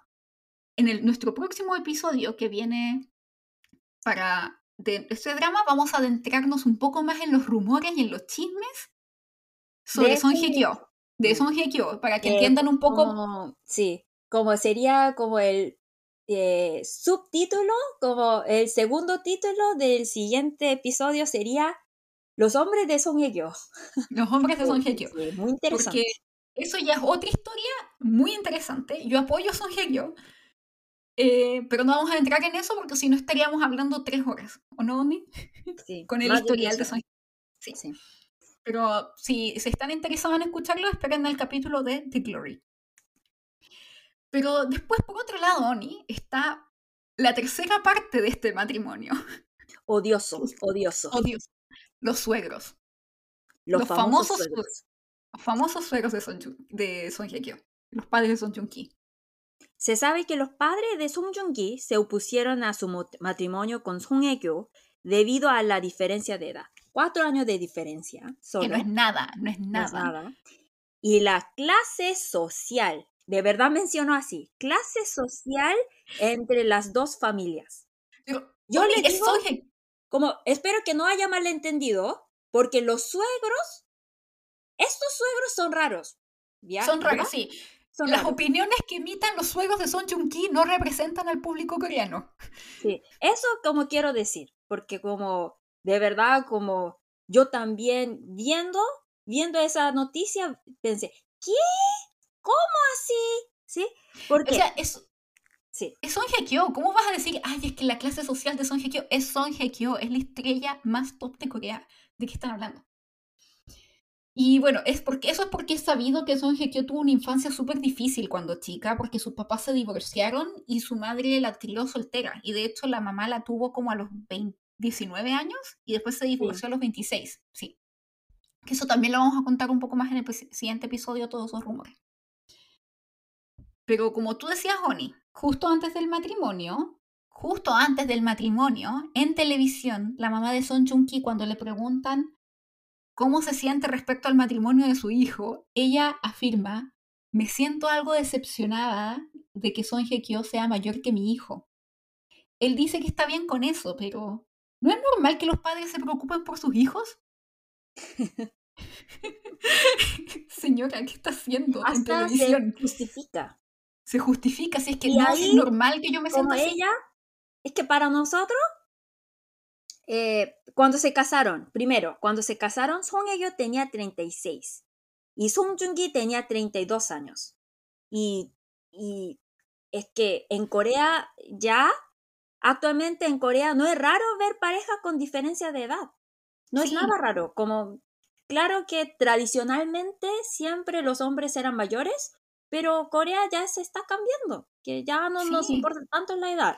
Y en el extranjero, me, como no, de verdad no importa nada la edad, por ejemplo, Piqué y Shakira ahora están separados, pero como tenía 10 años de diferencia, pero ¿quién dice que Shakira es vieja, que que si dice algo que de verdad él va a morir, que lo va a cuatro, yo creo que hasta incluso en Corea son cuatro años, es como ridículo, porque incluso yo creo que abuelitos en Corea no pensarían así. Súper machista. Pero es que tendría que ser como medio loco, así como, perdón, sí, porque en Corea, pero sí. En Corea siempre decimos que cuatro años de diferencia es la armonía como perfecta de pareja. Entonces siempre decimos como que el hombre cuando tiene más, cuatro años más, más, entonces eh, es una pareja perfecta, que como se va bien. Pero si la mujer tiene cuatro años más, eh, es problema, que es algo normal que los padres se preocupen. ¿En Señora, como diríamos en Chile, vaya a lavar, señora. vive? ¿En medieval? Sí. ¿Sí? Sí, Y, y bueno, como tú decías, Oni, no es tan raro en esta época, o sea, y menos hace cuántos años, fue hace como cinco años atrás, seis años, no hace mucho, eh, tampoco llega raro ver parejas con diferencias. Ajá. Y en especial en el caso de Son Joong-ki, como considerando todo esto, como estábamos diciendo, Son Joong-ki, que era una estrella en ascenso, casándose con una estrella top como Son Hye-kyo, la mayoría de la gente y del público coreano consideró muy desconcertante evaluar en estos términos la relación de, son, de ambos. Claro. Y si esto se hubiera ocurrido en Chile, Oni, si esto hubiera ocurrido en Chile, la reacción del público, ¿cuál hubiera sido? Yo creo que esto refleja mucho esta expresión lo que sintió el público coreano cuando vieron a la mamá de Son Chun diciendo esto. Oh, la vieja culia. sí, sí, exacto, porque... es que como Son Hye en serio, después de su debut, siempre ha sido top. Siempre, siempre top. Entonces, cuando decimos, ah, ¿quién es la actriz más famosa, más bonita? Son Hye eso es imposible porque siempre debuta más actrices, actrices, pero ella siempre ha sido top. Sí, y además que no es tan solo top porque está bonita. Yo en esa época era un pollito, como si recién es, eh, tuvo la popularidad, pero Son ellos siempre era la más popular. Entonces que, y la, como, cómo la desvalúa tanto, ¿sí? Como una vieja nomás, ¿sí? ¿Cómo? ¿No? Sí. Bueno, además de esto, eh, los padres de Son Chun-ki son conocidos, conocidísimos por el profundo amor que le tienen a su talentosísimo hijo. Sí, es como para ellos, eh, su hijo es una religión, su religión, como Dios. Sí, esto ya lo comentamos un poco en el capítulo de Vincenzo. Sí. Pero un ejemplo que no lo comentamos en ese episodio es que de esto, muy destacado, es que en el 2017, después de que Descendants of the Sun, Descendientes del Sol, haya sido tan popular, decidieron convertir la casa en que nació Son Joong-ki en un museo. Museo Son Joong-ki. Sí, del Museo Son Joong-ki. Según ellos, que era para los fans del Hallyu y de la ola coreana y de los dramas. Pero incluso así, Oni, eso no es normal en ninguna parte del mundo, menos en Corea, de que le, le hagan un museo a una persona viva. Sí, museo de, de Pablo Neruda, entiendo, porque es fallecido y él es, él ganó premio Nobel, Nobel. mundial, entonces claro, pero él tampoco es tan top en Corea. era la primera vez que estaba ganando popularidad y le hicieron un museo. Sí. Porque, como comentamos en la, en la, serie de Vincenzo, la mamá de Son Joong-ki básicamente se presenta, hola, me llamo no sé cuánto y soy la mamá de Son Joong-ki. Si quieres, te puedes sacar una foto conmigo. Si quieres, te doy mi autógrafo. Y ponen fotos de Son Joong-ki afuera de la casa, de tamaño gigante. Sí, pero como, como colgar una foto está bien, pero en todas partes entonces parece como una secta, algo así. Sí, no, porque tienen fotos de Son Joong-ki afuera de la casa de ellos. Sí, también. Mm. También, sí. Bueno, eso... Entonces, mm. sí, cuando se supo esto y se empezó a notar, pues, a ver un poco más sobre la familia de Son Joong-ki, el público coreano asumió que la vida de casada de Son, de Son Hye-kyo debió haber sido muy difícil debido a sus suegros.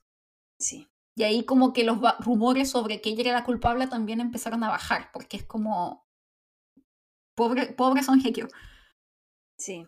En especial considerando como eh, considerando que Son Hye-kyo es una persona muy ambiciosa y como muy independiente y que tiene mucho éxito. Mm. Y otra cosa es que, por ejemplo, como, como en el próximo episodio vamos a comentar más sobre su vida amorosa, la vida amorosa de Sung Hye-kyo, de la actriz, pero los, todos los actores que terminaron la relación con Sung Hye-kyo hablan muy bien de Sung Hye-kyo. Sí. Porque es guapa, pero no solamente como la belleza, es que como, claro, la belleza atrae, pero la personalidad mantiene la relación. Y todo dice que Song es muy chacada, es demasiado buena, como buena gente. Sí. Sí, y... no, y como que por eso el público coreano también, ella es tan top. No es tan solo porque sea bonita y sea talentosa, además es una persona que es muy, muy agradable. Sí. Por eso, por ejemplo, que puede, como primero, que a ah, tal vez Puede ser por estar celoso de las relaciones pasadas de Son ellos se divorciaron, pero nunca pensaron que, ah, seguramente Son ellos hizo algo mal. Nadie pensó así porque ya, ya hay muchos como testimonios. Sí, muchos testimonios después, antes y después de la relación de Son Joong Ki que dicen como Son Hye Kyo es un 7, 7 es muy bueno en, mm. como pareja, básicamente, mm. es una buena persona. Pero bueno, este año, y el año pasado, hace pocos, este principio de año 2023, Son Joong Ki nos sorprendió mucho, ni con un nuevo amor. Katie Louise Sanders. En diciembre de 2022 se comenzó a decir que Song Joong-ki estaba saliendo con, un, con una actriz que se llama Katie Louise Sanders y las especulaciones comenzaron a causa de que Song Joong-ki mencionó su nombre y el nombre de sus perros en una ceremonia de premiación. Sí. Y ahí la gente empezó a hablar. Y después de que se, eh, se revelaran las fotos de ambos yendo juntos al matrimonio de un amigo cercano de Sung Joong-gi y llegando juntos al aeropuerto internacional de Incheon, hubo especulaciones eh, de que el anillo que llevaba puesto Katie Louise Sanders era en realidad un anillo de compromiso y era verdad, ¿sí? Sí. O sea, fue como que apareció de repente Son Joong Ki con mm. esta jovencita extranjera que es británica, que de hecho esta vez la mamá de Son Joong Ki debe estar así atacadísima porque tiene cinco años más que Son Joong Ki. Y apareció. No, no, no, un año más. ¿Tiene un año más que Son Joong Ki? Sí. Ah, ok, tiene un año, discúlpeme, un año más que Son Joong Ki. De estar atacadísima porque es extranjera entonces. Pero aparece de repente rumores y sí, están juntos. Todo muy rápido también. Como que. Como que es apasionado Son Joong Ki, creo. Bueno, entonces el 30 de, de enero del 2023, un, un, poquito más de un mes después de que aparecieran todos estos rumores, Son Joong Ki aparece en su fan café, en su página web con sus fans, con una carta declarando y confirmando de que se había casado ese mismo día, había inscrito su matrimonio por el civil con Katie, su nueva esposa, quien estaba embarazada. Y todo el mundo, Oni, se fue de espaldas. Fue una noticia bastante impactante. Pero ahora mucha gente se preguntará cómo se conocieron Katie y, y Son Joong Ki, porque muchas personas decían de que erróneamente que se habían conocido por Vincenzo en Italia, porque Katie, de hecho, ella es británica, su papá es británico, su mamá es colombiana, pero ella se crió y vivió mucho tiempo en Italia en su infancia. Entonces gente creía de que se habían conocido filmando Vincenzo, pero no es así, porque Vincenzo nunca se grabó en Italia, se grabó todo con CGI y Photoshop en Corea. Y se conocieron porque Katie fue, eh, fue la profesora de coreano, de italiano de Son Joong Ki para el drama Vincenzo. Y su, salieron aproximadamente juntos como tres años después de que se conocieron. Y en este, después de todo, que esto, todos estos anuncios que hizo Son Joong Ki, se confirmó de que ella había estado viviendo un año en Corea para preparar el matrimonio. Y está viviendo con la mamá también, con la mamá de Katie, en Corea, para cuidarla. Song Joong Ki mencionó que su tipo ideal era una mujer que vivía su vida sabiamente y comentó que Katie es una mujer fantástica y con una sabiduría, admirable. Pero como eso fue interesante porque yo sé toda esa historia porque soy súper fan de Song Hye-kyo, que él antes nunca mencionó cosas de ese tipo durante el tiempo que estuvo con Song Hye-kyo. Como solamente dijo que es buena persona nomás. Sí, y como que sí. Pero bueno. Entonces, Oni, con todos estos kawines, además también hay que tener en cuenta de que eh, en Corea no han visto muy bien la relación, a pesar de que en el extranjero tal vez ha sido como, oh, wow, muy impresionante esta nueva relación con Son Joong Ki. Yo me sorprendí y me alegré por Son Joong Ki. Como que yo creo que le hace bien estar con una extranjera en el sentido de que si ella no habla coreano, es mm. mejor para que los padres de Son Joong Ki no se relacionen tanto con ella. Sí. y tal vez no la molesten tanto. Mm. Pero al público coreano igual ha tenido como su reticencia a aceptar su relación con Katie. Y han habido ciertas críticas respecto a ella y la relación con Son Joong Ki.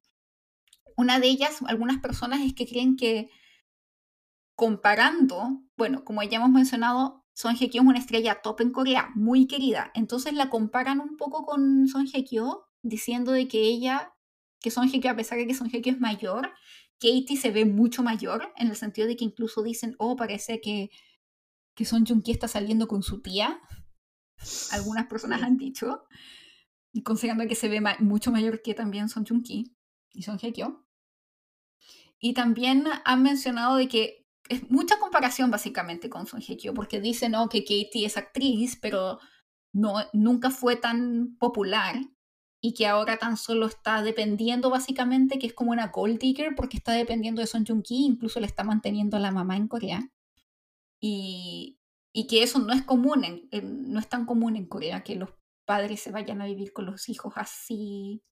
Tan sí, que como, por ejemplo, toda, ahora ya como cambió mucho como eh, Corea. Antes, por ejemplo, en, como en la generación de mis papás, era normal vivir con la suegra, pero con la suegra como que es mamá del, del marido, ¿no? El marido, sí como vivir con la madre de la esposa nunca es común en Corea. ¿bien? Entonces que, o que parece, parece que como para los coreanos Song, Song Joong-ki se ve loco, se ve un loco, ¿bien? Mm. Sí, como que se ve Todas un poco sus como decisiones. Sí, como que está como el aprovechamiento de que se está la señora, la, la suegra se está aprovechando un poco de Son Joong-ki, básicamente. Sí, y otra cosa es que como para nosotros decimos que, oh, es que como parece que Song Joong-ki quería llevar un, eh, el estilo de vida como eh, hollywoodense. ¿Sí? Hollywoodense, sí. Porque después de casarse, el matrimonio express, divorcio express. Express. Y eh, de repente, porque por ejemplo, si en Corea eh, el divorcio no es muy común, entonces que después si se casa otra vez, pensamos que, eh, que para que no se repita el mismo error, nosotros decimos que es error, que tiene que pensar mucho, pero parece como de repente anuncia eh, el casamiento de nuevo, pero con una extranjera y dice que está embarazado, porque en Corea como hijo no planeado se, se, ve muy mal, como lo decimos como para un poco como, como lo decimos bendición, pero ya sabemos que, que lo decimos. Sí, en Chile también se dice la bendición. Sí, bendición, pero no es algo como de verdad bendición, ¿sabes? ¿No? Que... como no esperado. Sí, eso es. Eh, sí, lo que pasa es que yo creo que esto también lo comentan algunas personas en Corea. Y, y, yo entiendo, y como que yo también me hace suponer un poco esto respecto a Son Joong Ki y cómo llevó este matrimonio express, divorcio express y de nuevo matrimonio con extranjera y que se está embarazado, es que tal vez es posible especular que parte del divorcio haya sido porque Son Joong Ki también esperaba como una esposa que fuera capaz de dejar sus sueños propios por estar con él y tener una familia. Porque, por ejemplo, Son Hye Kyo es alguien que no tuvo, no tuvo hijos con él y que no, no quería tener hijos tan pronto porque se está muy concentrada en su carrera. Mientras que Katie, y que esto es lo que dicen coreanos, que no es alguien que ella tenía una carrera como actriz tan exitosa, entonces en el momento en que conoce a Son Joong Ki, decide tan solo casarse con él y tener hijos, y que por eso también es muy probable que este embarazo haya sido planeado porque ya lleva un año viviendo en Corea. Sí, exacto. Entonces, que básicamente se la llevó a Corea para que ya puedan empezar a tener una familia. Entonces, Son Joong Ki esperaba como una mujer, un matrimonio más tradicional en ese sentido. Sí. En donde ella eh, se enfoca más en la familia más que en su carrera, que es al contrario de Son Hye Kyo. Pero al mismo tiempo, como parece como tradicional, pero al mismo tiempo parece un poco rebelde, porque eh, como muchos dicen que como ahora todo el mundo está comparando Sung Hye-kyo con Katie. Sí. Dice que ah, ahora sí podemos saber el gusto de Sung, Sung Joong-gi, que le gustan las relaciones glamorosas y las mujeres mayores, ¿no? Sí, le gustan las mujeres glamorosas. Eh, las mujeres mayores también le gusta hacer anuncios sorpresa, sí, inesperados. y él es el que, que, sí. Otra cosa que no me gustó de Song Joong-gi, otra vez, mm, eh, es que cuando veo la entrevista de Descendiente de Sol, entonces que eh, ahí en la entrevista salió Sung Joong-gi y Song Hye-kyo, los, los dos, los dos protagonistas, ¿bien? Mm. Y Sung Joong-gi es, el que habla. Sung Joong-gi es el que habla y Sung Hye-kyo solamente escucha y da, cuando pregunta opinión responde nomás. Y como yo pensé que, pero que él es un pollito que recién tuvo la popularidad y cómo quiere dominar la conversación, ¿sabes? Que Song porque yo quería escuchar la opinión de Song Hye-kyo, porque ella es top, pero ella no habla mucho, eh, así fue. Entonces que como viendo ese, porque él es siempre que da anuncio, sorpresa del matrimonio y de divorcio, todo eso, ¿cierto? Sí, como que le gusta eso, como que yo creo, que, considerando los padres que tiene, yo creo que le gusta esto de ser como eh, un poco el centro de atención, como la estrella. Sí. Eso y, y, pero lo que también, o sea, como, como algo que se puede decir como, como dándole puntitos a Son Joong Ki es de que generalmente las celebridades coreanas cuidan mucho, y tal vez yo creo que por eso es tan popular entre las señoras latinoamericanas es porque generalmente las celebridades coreanas cuidan mucho su imagen pública, mientras que Son Joong Ki es como un poco más expresa más sus opiniones personales, tiende a hablar más abiertamente, muestra que se casa, se divorcia, se casa. Entonces yo, por ser muy fan de Song Hye-kyo, como no me cae bien Song Joong-ki, de hecho, pero como persona como me gusta ese que él es el que quiere llevarse su propia vida, su vida como real, ¿cierto? Sí. Eso me gusta. Como que es honesto en ese aspecto, sí, es como abierto y honesto en ese aspecto. Eh, y bueno, en esta ocasión, todos estamos esperando cuál habrá sido el comentario de los padres de Son Joong-ki en esta ocasión para este matrimonio. Y en este caso, se negaron a dar entrevistas porque afirman que no tienen comentarios, no tienen nada que decir. No sé si es que Son Joong-ki les dijo ni se te ocurra salir a la televisión nunca más, o si es que realmente no tienen nada que decir. Pero yo lo dudo, yo, dudo que esos padres no tengan nada que decir, ni ¿qué crees tú? Es que de verdad, si de verdad piensa mucho en su hijo, tiene que... A veces es mejor callarse. en serio, porque ya hicieron muchísimas cosas como yo odiaría a mis papás si ellos eh, hubieran construido un museo de mí. Sí, no. Como publicando todas mis fotos, por favor. Sí. Bueno, Oni, yo acá ya empezando a terminar un poco el episodio que se ha hecho bastante largo con tanto kawin y con tanto chisme. Pero, ¿cuántas estrellitas le pones tú a este drama, Oni? Yo pondría tres. Mm.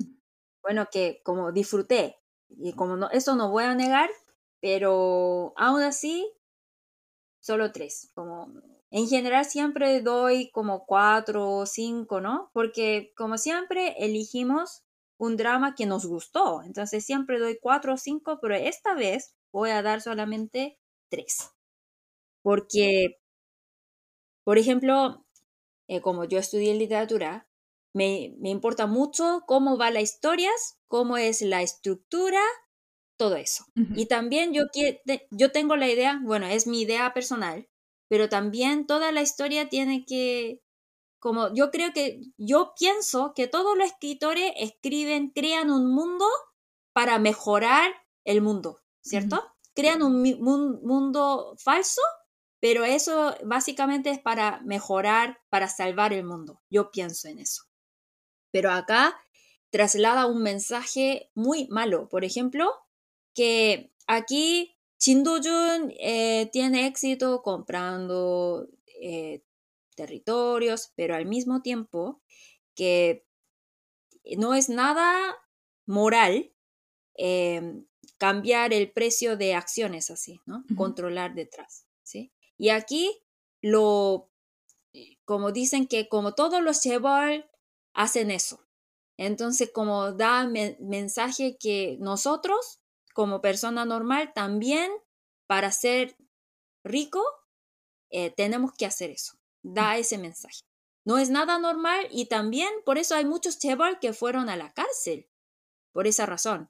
Entonces, como no me gustó eso, como primero el tema, el tema no era nada moral, por eso no me gustó. Y segundo, em, que el estilo de de la narración. No me gustó. No sé si tú también pensaste cómo estás de acuerdo conmigo, pero por ejemplo, que eh, solamente viendo la escena, yo creo que a mí me gustan dramas o novelas que son como poesías, que dejan espacio a los em, lectores o espectadores que llenen ese hueco con su imaginación, ¿bien? Pero acá, como un como un, dibujo animado, como un personaje de dibujo animado, como estilo, ¿cómo podría decir? Como Rosa de Guadalupe, que explica todo. Ah, explica todo, todo, todo. Entonces parece como muy cursi, por ejemplo, que, oh, que como una persona normal como tú eh, creas ese éxito. Es un poco como, como que te explica todo lo que hizo. Sí, te explica todo lo que hizo, entonces como no necesita pensar mucho porque después, aunque haya una escena que no entendiste, no necesita esforzarte mucho para entender porque después te explica todo así como yo, sí, entiende, como con narrador, ¿sí? Y eso es muy estilo antiguo, ¿no? Sí. Entonces, por esa razón, primero, porque el tema no es muy moral y eh, que ese estilo de narrar toda la historia me parece muy cursi, entonces doy solamente tres estrellas. Yo le doy, Oni, yo estoy de acuerdo contigo. Eh, no es la cantidad de estrellas, pero esto es porque yo soy menos culta que tú en el mundo de la literatura. pero le doy eh, cuatro estrellas. Estoy de acuerdo contigo, como decía. ¿Por qué? Primero, sí, estoy de acuerdo de que era demasiada narración, lo que hacía que en momentos se fuera, pusiera tedioso. Entonces había momentos en que sentía que se alargaba mucho una escena por tanta explicación cuando podría haber sido más corta. ¿O no tendrían que haber explicado tanto? Claro, claro, porque como una persona, porque nosotros como somos muy raros, como los espectadores, siempre queremos algo realista, pero al mismo tiempo de fantasía, ¿no? Sí. Pero como siendo realista, no, no existirá una persona que dice que nunca te perdonaré, así, ¿no? ¿Quién dice como viendo el cielo? ¿Quién grita así? ¿no? Exactamente, Eso ese parece tipo de muy- cosas sí, era un poco cursi. Por eso le doy ese poco de estrellas. Segundo, es porque siento que, a pesar de que la historia no era de amor, y no tengo ningún problema que la historia no sea de amor y que no tenga romance, pero trataron de hacer un romance en el que el- los actores principales, o sea, Jin Do Jun y la que era la fiscal, como que Mm. faltaba un poco de un poco más de química. Y no tan solo de química, no creo que se haya sido por los actores, sino que porque, por cómo estaban escritos los personajes, en el sentido de que los pusieron muy Mm. como, eran más como compañeros como de trabajo. Entonces como que nunca vi un desarrollo de un romance y de sentimientos, sino que literalmente se veían como usarse el uno al otro.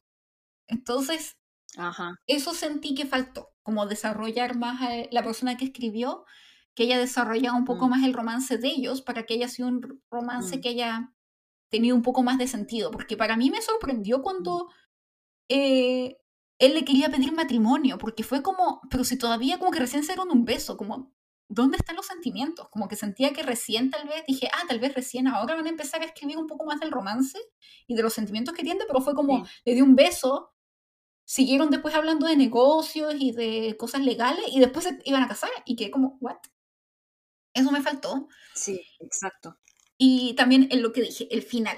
El final, eh, siento que a pesar de que igual no lo encuentro tan horrible como hay gente que dice, como que trato de buscarle el lado bueno, siento que tenía muchas más posibilidades si es que lo hubieran, lo que dije, como si se hubiera rescatado a sí mismo. Y creo que ese debería haber sido un final más ideal. Ujú. Esos son los puntos que le quita en contra. Pero los puntos que le da a favor, que son estos ese punto extra, es básicamente Lee Song Min. Porque yo creo que todos los espacios vacíos Ah, sí. del drama eh, Mm. los llena su actuación. Porque es excelente actor, excelente personaje. Sí. Y también lo otro que aprecio es que aprendí mucho sobre la, la historia coreana. Y eso me pareció muy interesante. Y me gustó mucho de que pusieran imágenes como reales de los noticieros antiguamente. Sí. Y lo otro que me gustó también fue el hermano de Jin Do Jun, me caía muy bien. Que ah, era como sí. el típico hermano loco de la familia millonaria que no tiene ninguna preocupación y es artista. Eso estoy de acuerdo. Mm. Sí. Que como, sí, había muchos como, como porque siempre necesita hilos para que se vea más como lógico cómo va la historia, todo eso, pero como ese Huechang Nim el abuelito parece una persona real, que de verdad, si es, de verdad eso existiera, ¿sí? Eh, entonces, como su existencia fue de verdad muy potente, como Sí. el encanto de este drama. Sí, y la relación que también tiene con Jin Do Jun es muy bonita, es muy buena relación y me gusta todo ese arco de cómo es que Jin Do Jun empieza con esto que ya mencioné, como él empieza a darse cuenta de que él de verdad le importa a su abuelo y lo ve como una persona. Y la Ajá. relación que, que ellos desarrollaron como que llena todos los vacíos. Respecto a la- al drama de la vida de Son Joong Ki, le doy cinco estrellitas y estoy esperando, esperando el próximo episodio porque cada día está más jugosa la vida de Son Joong Ki. Sí, con te- que estoy cuando, cuando, sí, cuando sale eh, noticias de Song Joong-ki siempre hago clic, Yo porque es también. muy jugoso, ¿sí? Como Sí. ya, eh, ya preparé mis palomitas, entonces comiendo esas palomitas, a palomitas no, porque eres paloma, entonces Cabritas. cabritas. Eh, comiendo esas cabritas, eh, como estoy esperando cómo va la historia. Sí, y yo ya quiero saber cuál va a ser la próxima salida de los padres de Son Joong Ki y qué tal si es que a mí me encantaría que en unos cinco años más decidan hacer el drama o la, la película sobre la vida de Son Joong Ki, para los fans obviamente. Bueno, yo, yo creo que la historia de Song Hye-kyo es mucho más interesante. Sí, pero eso le vamos a contar un poquito más en, en el próximo episodio de Mm. Glorioni, porque Sí. ya ha llegado la hora de casi despedirnos. Vamos a pasar las palabras y de ahí Sí. los anuncios antes de despedirnos. Entonces ahora, Oni, las palabras de hoy, Onure Tano. 회장님. 회장님. 회사 es empresa y 장 es como el jefe, el, el jefe, el top. Entonces, 회장님 significa el presidente de una empresa. Sí, en este caso el abuelito, Chin Yang Chol. Sí. Entonces, como cuál es la diferencia entre sajangnim o hejangnim? Hejangnim debe ser una empresa súper grande. Entonces, si es una empresa súper grande que tiene varias cadenas ahí dentro de la empresa, se llama hejangnim. Sí. Y también hay que distinguirlo de depionim, que depionim también significa como CEO, pero uno entiende que es de una empresa más nueva y que es alguien más joven. En cambio, el hejangnim es como una empresa, empresa grande y antigua que tiene una historia, porque él es como casi que el rey Mm. de la empresa, como es en el caso de este Sí, drama. 대표님 también puede ser presidente, pero presidente de una empresa, pero como tú dices, 대표님 es algo, porque si dice como 화자, 사장님, 회장님, entonces como ya son palabras súper viejas, entonces ya perdió todo ese, como eh, son palabras que no tiene brillo ya, ¿bien? Sí, Entonces 대표님 parece un poco más bacán, ¿sí? sí, Entonces, por ejemplo, si es, si tiene un, un, si tú eres productor, entonces que como trabajas en una área de arte, algo así. Entonces, claro que quiere poner un título que parece más bacán, ¿cierto? Entonces ahí dice 대표님. sí. Porque ya, Eh, ya cuando pones 장, 부장님, 회장님, 사장님 parece fome, ¿ya? Por eso. Sí, y de hecho en, en el drama, Nim era el abuelito y el, el director de Miracle Investment era de Pioneer. Mm. Porque es más sí, nuevo por y más moderno. Para, para, que suene más bacán. Sí, más eh, bacán. Así ponen. Mm. Sí. Palabra número dos, Ni. Jugueta. Jugueta. Hu es después. Entonces, jugueta, ¿qué quiere decir? El descendiente, el heredero. Sí. Mm. En este caso. O sea, aquí sería el Chindojun. Jin Do Jun. O era básicamente el título que todos los hijos de Chin Yan Chol y los nietos estaban peleando. ¿Quién iba a ser el jugueta? ¿Quién iba a ser el heredero de la empresa? La tercera palabra, tuya. Tuya. Tuya es inversión. Mm. Muy importante en este drama, de lo que más hablaban. Aprendí mucho. Eh, yo creo que es la palabra de, de- no solamente la palabra de hoy, la palabra del año 2023, porque como básicamente las personas invirtieron mucha plata para comprar casa, para ganar mucho dinero, Ujú. pero comprar la casa con deuda, entonces que hicieron tuya mala. sí, Entonces mal eso es el problema de, social de hoy en día en Corea. Mm. Ujú. Van a escuchar mucho esa palabra tuya. Y la última palabra, 배신자. 배신자 es traidor. Y claro, que si estás estudiando coreano, vas- ya te das cuenta que 후계자, 배신자, 후계자 que significa como, ¿cómo se dice? 후계자. Hugeja es como El- una persona, es el heredero. Sí, el heredero y 배신자, traidor. Entonces, cha es para personas. ¿bien? Sí, generalmente las cosas que llevan cha al final es que Mm. es una persona que hace algo. Entonces, Huge es como descender, como heredar, y ya es el heredero. Beshin es traición y Beshinja es el traidor o traicionero. Que también es muy importante para este drama, porque lo único que hablaban era de el chebol y el tuya, que los investment, las inversiones, Mm. y la traición, Beshinja. Y bueno, Oni, ya ha llegado la hora de despedirse. Y antes de despedirnos, queremos anunciarles que el próximo episodio va a ser el de The Glory.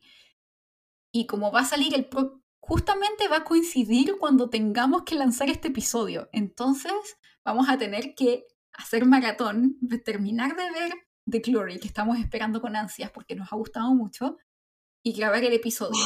Sí, es que yo soy muy fan de Song Hye-kyo.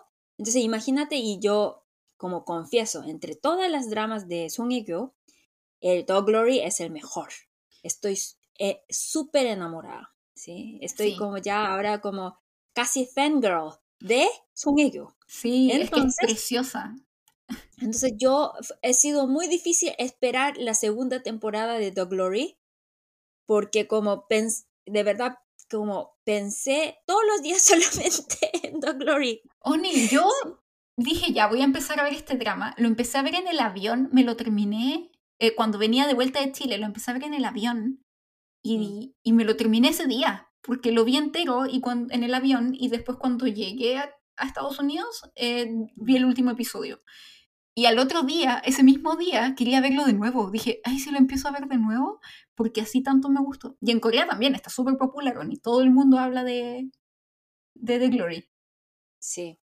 Sí. Ah, sí. Es que yo también, confieso, vi dos veces.